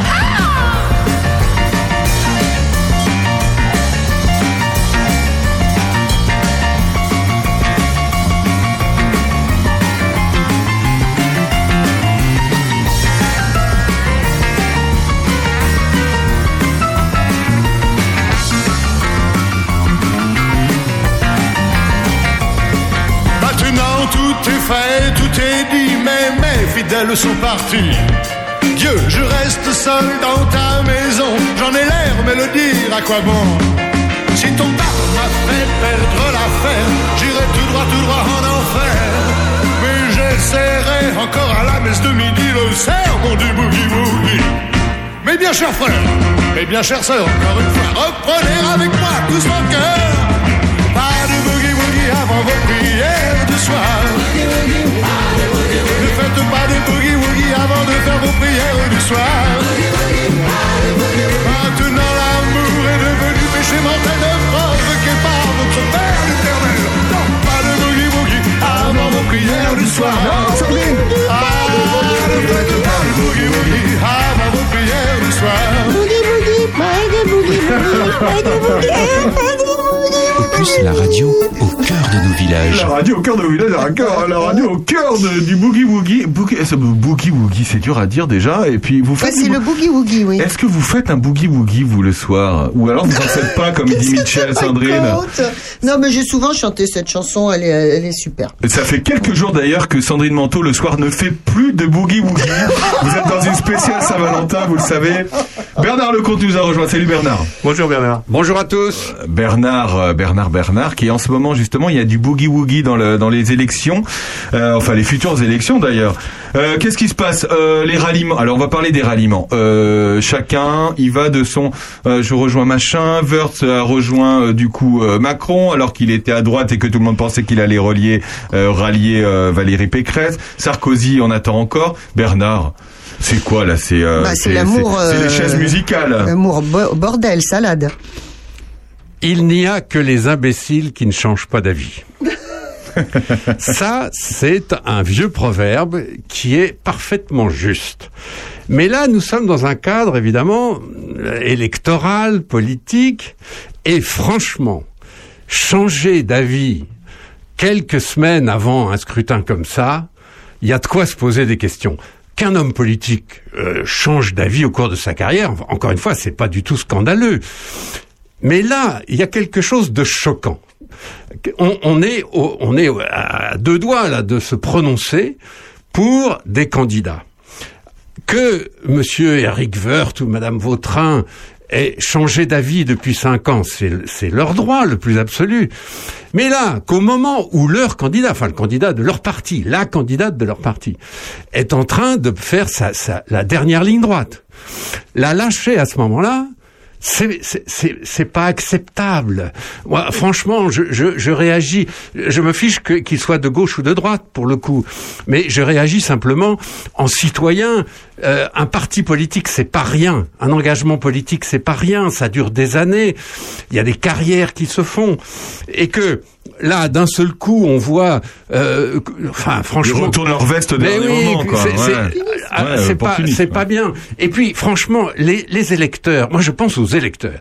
On dit tout le temps, il y a de l'abstention, c'est terrible, les gens s'intéressent plus à la politique, ils font plus confiance dans leurs dirigeants.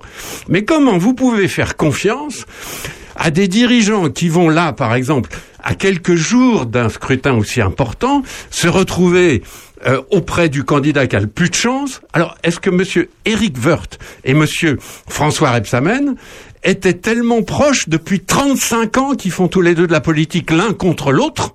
Parce que M. Woerth et M. Rebsamen, en l'occurrence, ont fait de la politique contre l'un contre l'autre depuis 35 ans. Et là, à quelques jours d'un scrutin présidentiel, ils vont se retrouver exactement sur la même base. Franchement, pour l'électeur de base, il y a un truc qui va pas, quoi. Et je- j'ai rien contre Nicolas Sarkozy en tant que personne, bien évidemment. Mais franchement, que, que l'on se pose la question. Il a fondé le parti dont Valérie Pécresse est la candidate. Je précise encore une fois, je sais pas moi si je vais voter Pécresse ou pas, c'est pas le sujet. Le sujet, c'est que vous avez un gars qui a été président de la République, qui est un des hommes politiques qui compte aujourd'hui, et qui, à quelques semaines d'un scrutin, donne l'impression, en tout cas, de lâcher sa propre candidate. Et franchement, ça va pas. Euh, Il y, a, il y a des enseignements politiques à tirer, bien sûr. On voit bien d'ailleurs que les ralliements, euh, ils vont soit vers Macron, soit vers Zemmour. Hein. pour Ça, c'est hein. intéressant sur le plan de, politique. On voit bien que là, il y a deux courants qui attirent plutôt les ralliés. Bon, ça, c'est intéressant. Mais franchement, les ralliements en tant que tels, moi, eh ben, je trouve pas ça terrible du tout. Sarkozy, euh, est-ce que c'est pas parce qu'on ne parle pas assez de lui? Est-ce que, est-ce que justement ils, ils- ils se sont vus, je crois, et est-ce que justement euh, euh, Pécresse, elle veut faire son chemin toute seule, et, et du coup euh, Sarkozy il se dit attends, t'es gentil, c'est moi un peu moi qui t'ai qui t'ai lancé, enfin t'étais avec moi, euh, parle de moi et ça ira mieux. Il y a évidemment dans tout ça des, des, des, des motivations euh, de calcul et des motivations psychologiques. Euh, dans le cas de Nicolas Sarkozy, c'est sûr que cet homme-là, il a toujours pas digéré euh, d'avoir quitté le pouvoir. Et, et bon, mais moi, je ne veux pas entrer dans ces affaires psychologiques. Après tout, chacun aussi a son histoire, son caractère, ses défauts, ses qualités. Je, je me con- contente de voir que on, se pose la question de savoir si le fondateur du parti qui a actuellement une candidate qui est en mesure d'arriver au deuxième tour, et peut-être même qui sait de l'emporter, eh bien, le fondateur de ce parti s'interroge, est-ce qu'elle est bonne, est-ce qu'elle parle assez de moi, etc. Bah, surtout que la presse dit depuis des jours que euh, Sarkozy et, euh, et, Macron euh, sont sont pas proches, mais en tout cas ils se parlent très souvent. Alors c'est c'est l'un pour l'un un ancien chef d'État et puis là un actuel chef d'État, donc c'est normal qu'ils se parlent à la rigueur. Mais je veux dire tout ça euh, est un peu confusant. Enfin c'est tout le monde se Mais dit c'est- bah, ça trouve Sarkozy va, va soutenir carrément Macron. Hein. c'est normal que Sarkozy et Macron se parlent. Complètement. C'est, tout à fait acceptable qu'ils, qu'ils aient de, euh, de la sympathie, voire de l'amitié l'un pour l'autre. Après tout, tout ça est complètement normal. Je me situe, moi, encore une fois, sur le plan de la, du fonctionnement de la démocratie et des institutions politiques. Euh, et, et là, ça, ça- ne colle plus. Euh, Sarkozy peut très bien attendre que Macron soit éventuellement réélu pour dire, eh ben, je soutiendrai ce président euh, pour cinq ans parce que telle et telle raison. Ok, mais là, lâcher sa propre candidate à quelques semaines du scrutin, ça n'est pas raisonnable. C'est pas raisonnable, Sandrine Deux choses sur Sarko euh, Pécresse. D'une part, elle l'a quand même cité. Elle a cité son, son, son meilleur moment, le coup du Karcher. Oui, d'ailleurs. Alors vrai. ça c'est vache parce qu'au moins elle lui a rendu hommage dans, la- dans sa grandeur euh, de pensée. Et puis d'autre part, est-ce qu'il n'y a pas de la misogynie d'après toi, Bernard? Non, euh, la misogynie, je n'y crois pas. En revanche, euh, le- cette espèce de de de- de- d'é- d'égo démesuré, euh, il n'est pas le seul. Hein, euh, voilà, après moi le déluge, quoi. Hein, Sarkozy, c'est ça. Euh, personne ne peut être aussi bon que moi, c'est pas possible. J'ai été formidable. Euh, alors le seul avec qui je peux parler, bah c'est c'est c'est le président lui-même, quoi. Hein. Je pense pas qu'il y ait de la misogynie, euh, chère Sandrine, parce Bah, que pas, honnêtement, bon, elle a été ministre, c'est pas, c'est un personnage politique. Pécresse, encore une fois, on vote ou pas pour elle, mais enfin, c'est c'est une stature, c'est une légitime, pointure politique. Et je, je crois pas que chez Nicolas Sarkozy, franchement, on le connaît depuis tellement d'années, celui-là, euh, il n'y a pas de misogynie chez Sarkozy. Euh, D'ailleurs, euh, il y, a, y a finalement aujourd'hui beaucoup moins de misogynie qu'avant. La vie politique française a, a toute un- un- une histoire misogyne. On voit bien, vous savez, regardez par exemple euh, dans des vieux journaux les réunions politiques, mais même ici, dans notre canton ou dans Lyon en général, les vieilles photos, vous voyez que des mecs. C'est extraordinaire même. Et depuis un siècle et demi que la République existe, les photos, c'est que des mecs. Bon, il faut admettre que depuis une vingtaine d'années, ça va mieux et que là, aujourd'hui, c'est même inimaginable qu'on continue justement cette espèce de, de misogynie structurelle, Mais de systémique. ne peut plus exister puisque, par exemple, pour des élections, tu parles des élections locales, tu es obligé sur une liste, par exemple pour les pour les départementales ou même pour les euh, les communales, tu es obligé de mettre une femme, un homme, une femme, un homme. Donc de toute façon, c'est même pas une question de tu ne veux pas d'homme ou de, de femme, tu es obligé d'en avoir la moitié la moitié moitié. Sans François sur le côté euh, misogyne peut-être euh, Non, mais non dans le dans ce qu'on dans ce qu'on vit entre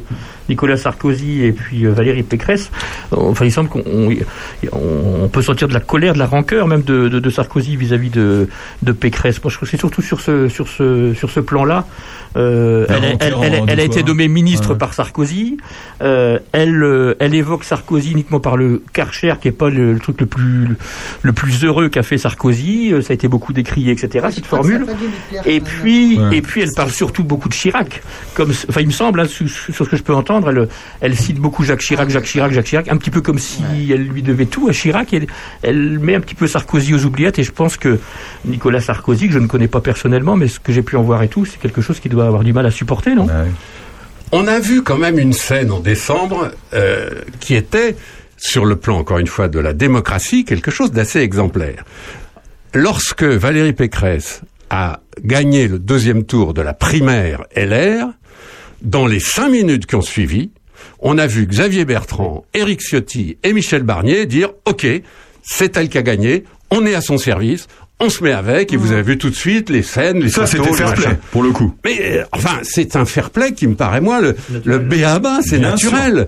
On fait partie d'une équipe. Vous imaginez cinq minutes avant la fin d'un match de foot, l'avancante qui dit ah non tiens finalement moi je vais tirer dans l'autre sens parce qu'au fond euh, Marseille c'est quand même mieux que le PSG. Non mais attendez, il faut arrêter là.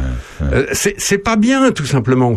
Moi je me situe encore une fois au niveau de l'électeur de base. Comment voulez-vous donner confiance en la politique si les hommes politiques eux-mêmes font preuve euh, de, de, de, de calcul tordu et d'une non-solidarité invraisemblable. Ça va pas. Le- le- après, on va s'étonner en effet que les gens votent plus. Bah oui, ben voilà, vous avez l'explication. On a l'explication de Sandrine. Bah, euh, donc Sarko, ça serait le fossoyeur de la droite. Est-ce que c'est ça qu'il veut euh, et, et puis peut-être aussi, il est marié avec une, une nana qui était quand même, euh, comme on peut dire, on peut la qualifier comment au niveau politique? D'excellentes chanteuses. Euh, Ah non, t'exagères. Je m'en vais de ce studio. Hein. Non, mais Carla Bruni a été franchement une première dame exemplaire. Non, non, mais je... Elle a surpris tout le monde d'ailleurs, hein, parce qu'on s'attendait à ce que ça soit un petit peu euh, rock'n'roll, euh, de- cet, cet- cet ancien mannequin devenu chanteuse. Non, et en fait, elle a était été c'est celle d'avant, excuse-moi. Mais c'était euh, un peu la voix de la gauche caviar, euh, quand même, Carla Bruni. Je ne sais pas si une chanteuse italienne peut être la voix de la gauche caviar parisienne. douce, c'était une, fa- femme douce, Euh, apaisée. Là euh, encore, je- j'essaye d'être raisonnable. Euh, Carla Bruni a été exemplaire. Regardez euh, ces, ces images quand on la voit euh, devant la reine d'Angleterre. Elle est formidable, cette petite génuflexion magnifique. Hein, Nicolas, évidemment, Nicolas Sarkozy, lui, salue la reine. Et puis derrière, la première dame est là. Et hop, toute petite Ouais, j'étais génuflexion hyper avec un petit bibi adorable. Non, Carla Bruni, franchement, a été ouais. Non, mais une première dame formidable. Ah ouais, ouais. Mais là, on tombe dans une espèce de, de, de manifestation d'ego, de rancœur qui ne, qui, qui n'ont pas leur place dans un débat politique démocratique. Vous êtes dans le Carter de l'actu. Euh, sûrement que Pécresse et Sarkozy ont beaucoup de choses et de confidences à se, à se donner. Hein? Ils ont beaucoup de choses à se dire. Restez avec nous, êtes avec Bernard Lecomte.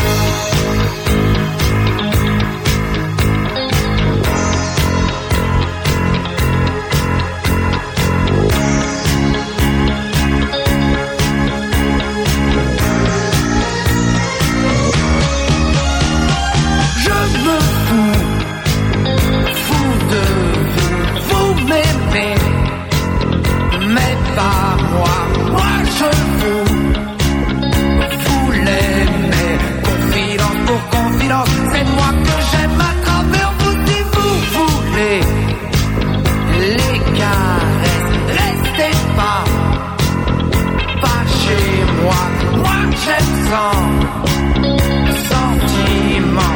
Confidence pour confidence, c'est moi que j'aime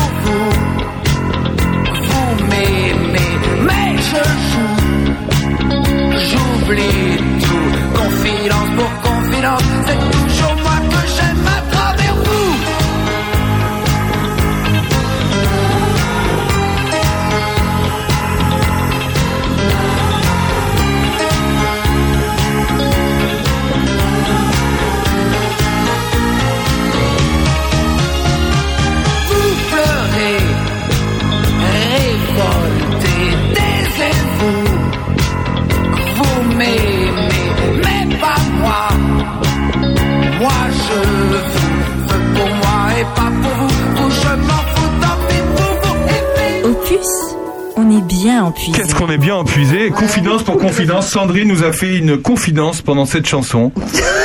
Euh, elle ira voter aux prochaines élections présidentielles. Voilà. Il faut, vous avez d'ailleurs jusqu'au 4 mars pour vous inscrire sur les listes électorales. Si vous n'êtes pas inscrit, vous habitez Charny-Repuisé ou même ailleurs. Hein, Sandrine? Oui, non, mais bon, euh, moi je suis élu municipal, alors je, vais, je ne vais pas ne pas aller voter quand Elle même. va même tenir Hein le bureau de vote. Oui, oui, complètement. J'adore tenir le bureau de vote à Prunois. C'est vraiment un rendez-vous à chaque élection. On est au bureau de vote et on attend, on attend comme ça. Enfin, c'est euh, particulier, c'est génial. J'adore ce moment. Euh, les parrainages. Alors, Il y a une loi en France. En République, c'est la loi qui commande. La loi, elle ne vient pas de n'importe où.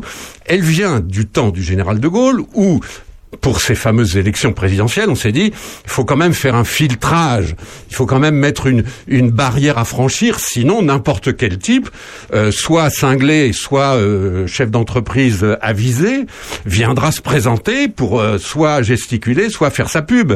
Donc, vous vous rappelez peut-être, il y a un monsieur qui s'appelait Barbu qui s'était présenté contre le général de Gaulle en 1965. C'est pour ça qu'on a fait cette, euh, cette euh, loi. mais 500, ça paraît pas. Pourtant, ça paraît peu par rapport au nombre de communes. C'est ça que je me suis Alors, toujours dit. exactement. Il y a, il y a en France 35, 36 000 communes. Il y a 600 000 élus locaux. Il y a la base, c'est 45 élus locaux capables, comme un maire 45 000 ou un maire délégué ou un conseiller départemental. Il y en a 45 000 en France. Sur ces 45 000, on estime que il faut qu'il y en ait 500 qui disent OK, ce gars-là, c'est pas un rigolo, c'est pas, on, on- on peut voter pour lui. Voilà, c'est ça le sens du parrainage. Aujourd'hui, c'est la loi. On va pas changer la loi à quelques mètres de la fin de, de- de la course. Ça, c'est inimaginable qu'on change de règle du jeu avant la fin du match. Donc, il faut bien faire avec cette loi. Si par hasard, euh, Madame Taubira, parce que Madame Taubira, par exemple, elle a, elle a presque pas de signature. Madame Taubira, au- aujourd'hui, elle en a 47 sur 40, 500. ça paraît fou, d'ailleurs, Donc, on peut 47. imaginer que Madame Taubira, oui, parce que Madame Taubira a été radicale de gauche, donc elle pensait qu'il y avait suffisamment d'élus radicaux de gauche pour avoir justement ces signatures. Elle se rend compte que pas du tout. Les- la roue tourne. Euh, on n'est plus en 2002. Madame Taubira s'était présentée en 2002. Mais là, aujourd'hui, on n'est plus. Donc, il n'y a plus de radicaux de gauche suffisamment nombreux. Et Madame Taubira, je veux garantir que là, elle va quand même avoir du mal. On peut déjà poser comme hypothèse que Madame Taubira, euh, dans, dans trois semaines maintenant, va se rallier probablement à Monsieur Jadot. puisqu'on Après, voit il y en a des peut-être. conversations. Après, il y a peut-être des élus qui, euh, qui me, et c'est le problème, c'est qu'ils veulent pas se déclarer. C'est ça le truc, c'est qu'ils veulent pas s'afficher face à leur population, etc. Il y en a enfin, sûrement pardon. plus des gens de droite ou de gauche. pardon, élus. Aurélien, mais- chacun a un avis en tant que maire. Madame- forcément une. euh, Madame Nathalie Artaud, candidate trotskiste. Elle a ses signatures, Elle a ses elle. signatures, ouais. Alors pourquoi Madame Artaud, trotskiste, a 419 parrainages et Madame Taubira 47 Peut-être que Madame Taubira, elle n'a pas fait le boulot. Hmm. Parce que pour en rester là, c'est comme Monsieur Poutou, 146. Et pourtant, hein, euh, deuxième trotskiste. On est le seul pays d'ailleurs au monde hein, à avoir deux candidats trotskistes à chaque fois, mais ça c'est un autre débat.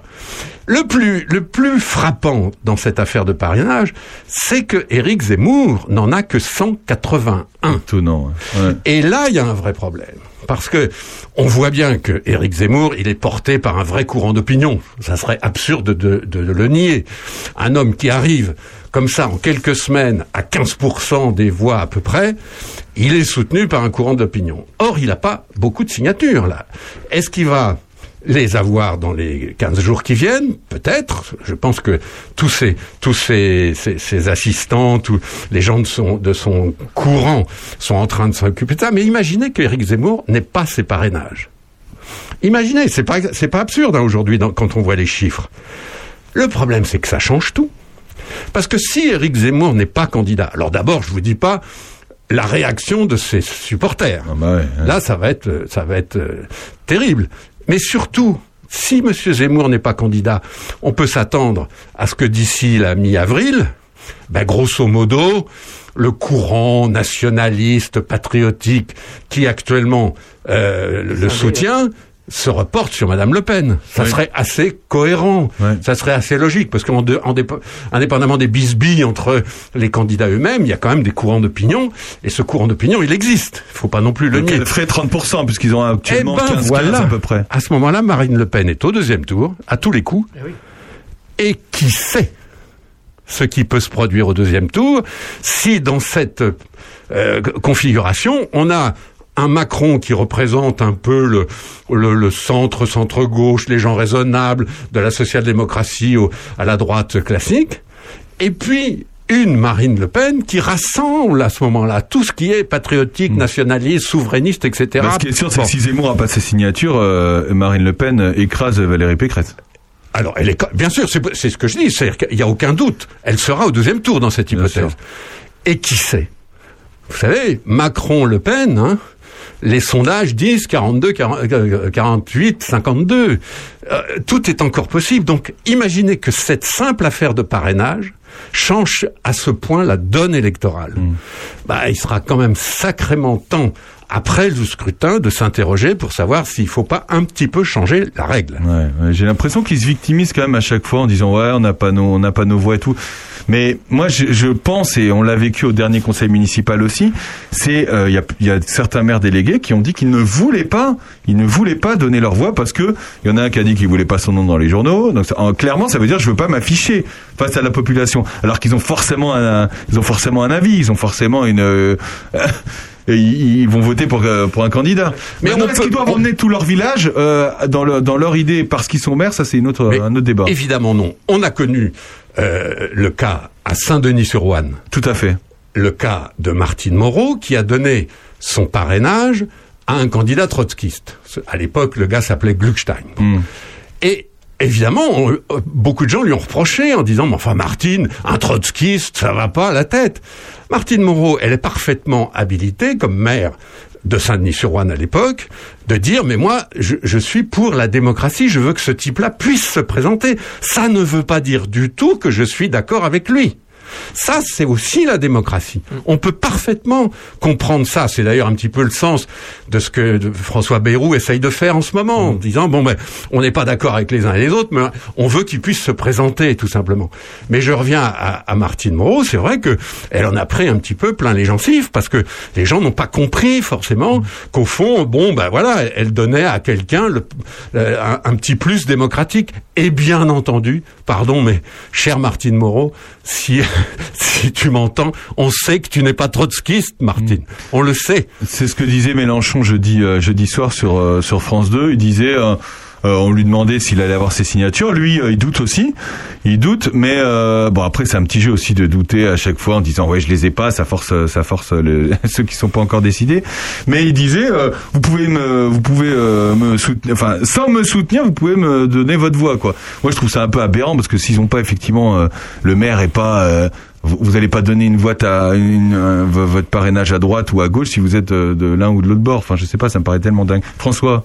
Oui, j'ai pas de petites interrogations que je peux avoir. Sur, sur les, sur les parrainages, on parlait d'Éric Zemmour tout à l'heure, je, je me demandais si c'était pas un petit peu organisé, qu'il qui, qu'il en gardait un petit pas mal sous le coude pour euh, justement, parce que peut-être peut-être est-il à 450, 460 et, euh, et donc s'attirer peut-être des soutiens supplémentaires en ne publiant pas tout de suite euh, l'intégralité de ce qu'il a pour, pour avoir une petite force Oh, de mais cela de dit, le réserve. comptage, le comptage se fait au fur et à mesure, hein, par contre. Hein, de ce c'est- qu'il bah, de ce qu'il envoie. Ouais, de ce que, de ce que les maires envoient. Je les suis- maires peut très bien envoyer de lui-même. Il n'a pas besoin de passer par l'équipe de campagne. Non, non, bien sûr, non, non, non. il Bah, peut ça, doit bien passer par le candidat, puisque les candidats euh, justement vérifient que qu'il n'y ait pas de doublons, etc. Donc ça- ils, ils passent par les ils passent par les candidats. et les Ah bah, il y a, il y a- les candidats sont, sont associés. L'équipe du candidat est associée. Elle est informée quand même. Ah, donc tu penses, euh, François, en- tu dis euh, peut-être qu'ils ont Mais- sur un bureau qui est pas parti, quoi. Mais ça François, je, je, je suis pas tout à fait de ton avis parce oui, que quand je vois le tableau, Éric Zemmour aurait actuellement 181 parrainages. Valérie Pécresse 1249. Mais elle, elle a peut-être Ouais. plus intérêt Zé- que Zemmour. Elle sait qu'elle. elle- Zemmour, il paraît un peu un peu petit là. C'est Ouais. pas, Bah, son c'est intérêt. dix- hein. C'est dix fois moins. C'est pas son intérêt de paraître comme Mais ça, un peu rachitique. Pécresse, elle a peut-être intérêt à, à montrer qu'elle rassemble énormément, etc., etc. Alors que Zemmour, pas certain d'avoir ses 500. Pécresse, elle était sûre d'avoir ses 500.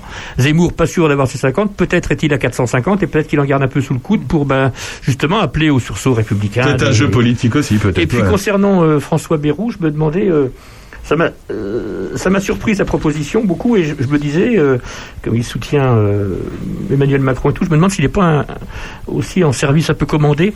Je, je veux dire par là, est-ce que l'intérêt quand même pour Emmanuel Macron, c'est pas d'avoir et Valérie Pécresse, et Éric Zemmour et, et, et Marine Le Pen présentes au premier tour pour que tout ça se dilue un petit peu, pour que son score à lui soit, soit important. Et donc je me disais, est-ce que Beyrouth n'est pas en fait en service commandé Ah, pour permettre à tous les candidats d'avoir leurs 500 euh, Alors, il, ne faut évidemment euh, écarter aucune euh, hypothèse comme celle-là. Bien sûr, tous les hommes politiques sont quand même d'abord des calculateurs et des gros malins.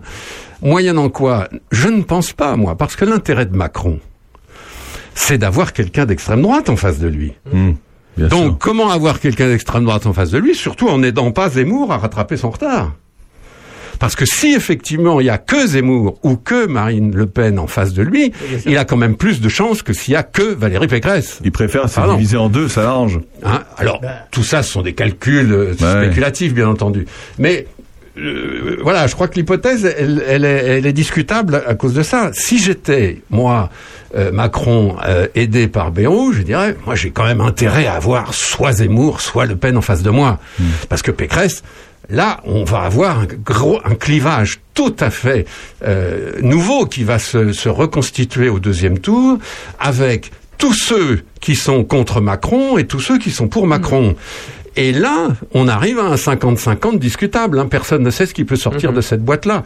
C'est pour ça que il me semble que c'est pas forcément l'intérêt de Macron que de jouer à ça. Je sais pas, donc, parce que Pécresse elle, est à, Pécresse, elle est à 15 à peu près, et, et Zemmour-Le Pen, s'il y a, s'il y a une, non pas une fusion, mais s'il y a un report, etc., c'est vrai que ça fait 30, Là, il y a, il y ça fait un, 30 quand même. il y a un trio juste derrière. On est euh, actuellement. hein. euh, donc là, ils annoncent 17, 17 pour euh, Marine Le Pen et 15-15. Hein, Zemmour Pécresse à 15-15 à peu près. Hein, donc euh, il est talonné de, de trois personnes. C'est souvent dans la marge d'erreur en tout cas. L'in- L'inquiétude qu'on peut avoir quand on observe la vie politique sur une longue euh, l'inquiétude qu'on peut avoir, c'est qu'on arrive maintenant à un stade où, au deuxième tour, on va voter non pas pour un président, mais contre quelqu'un.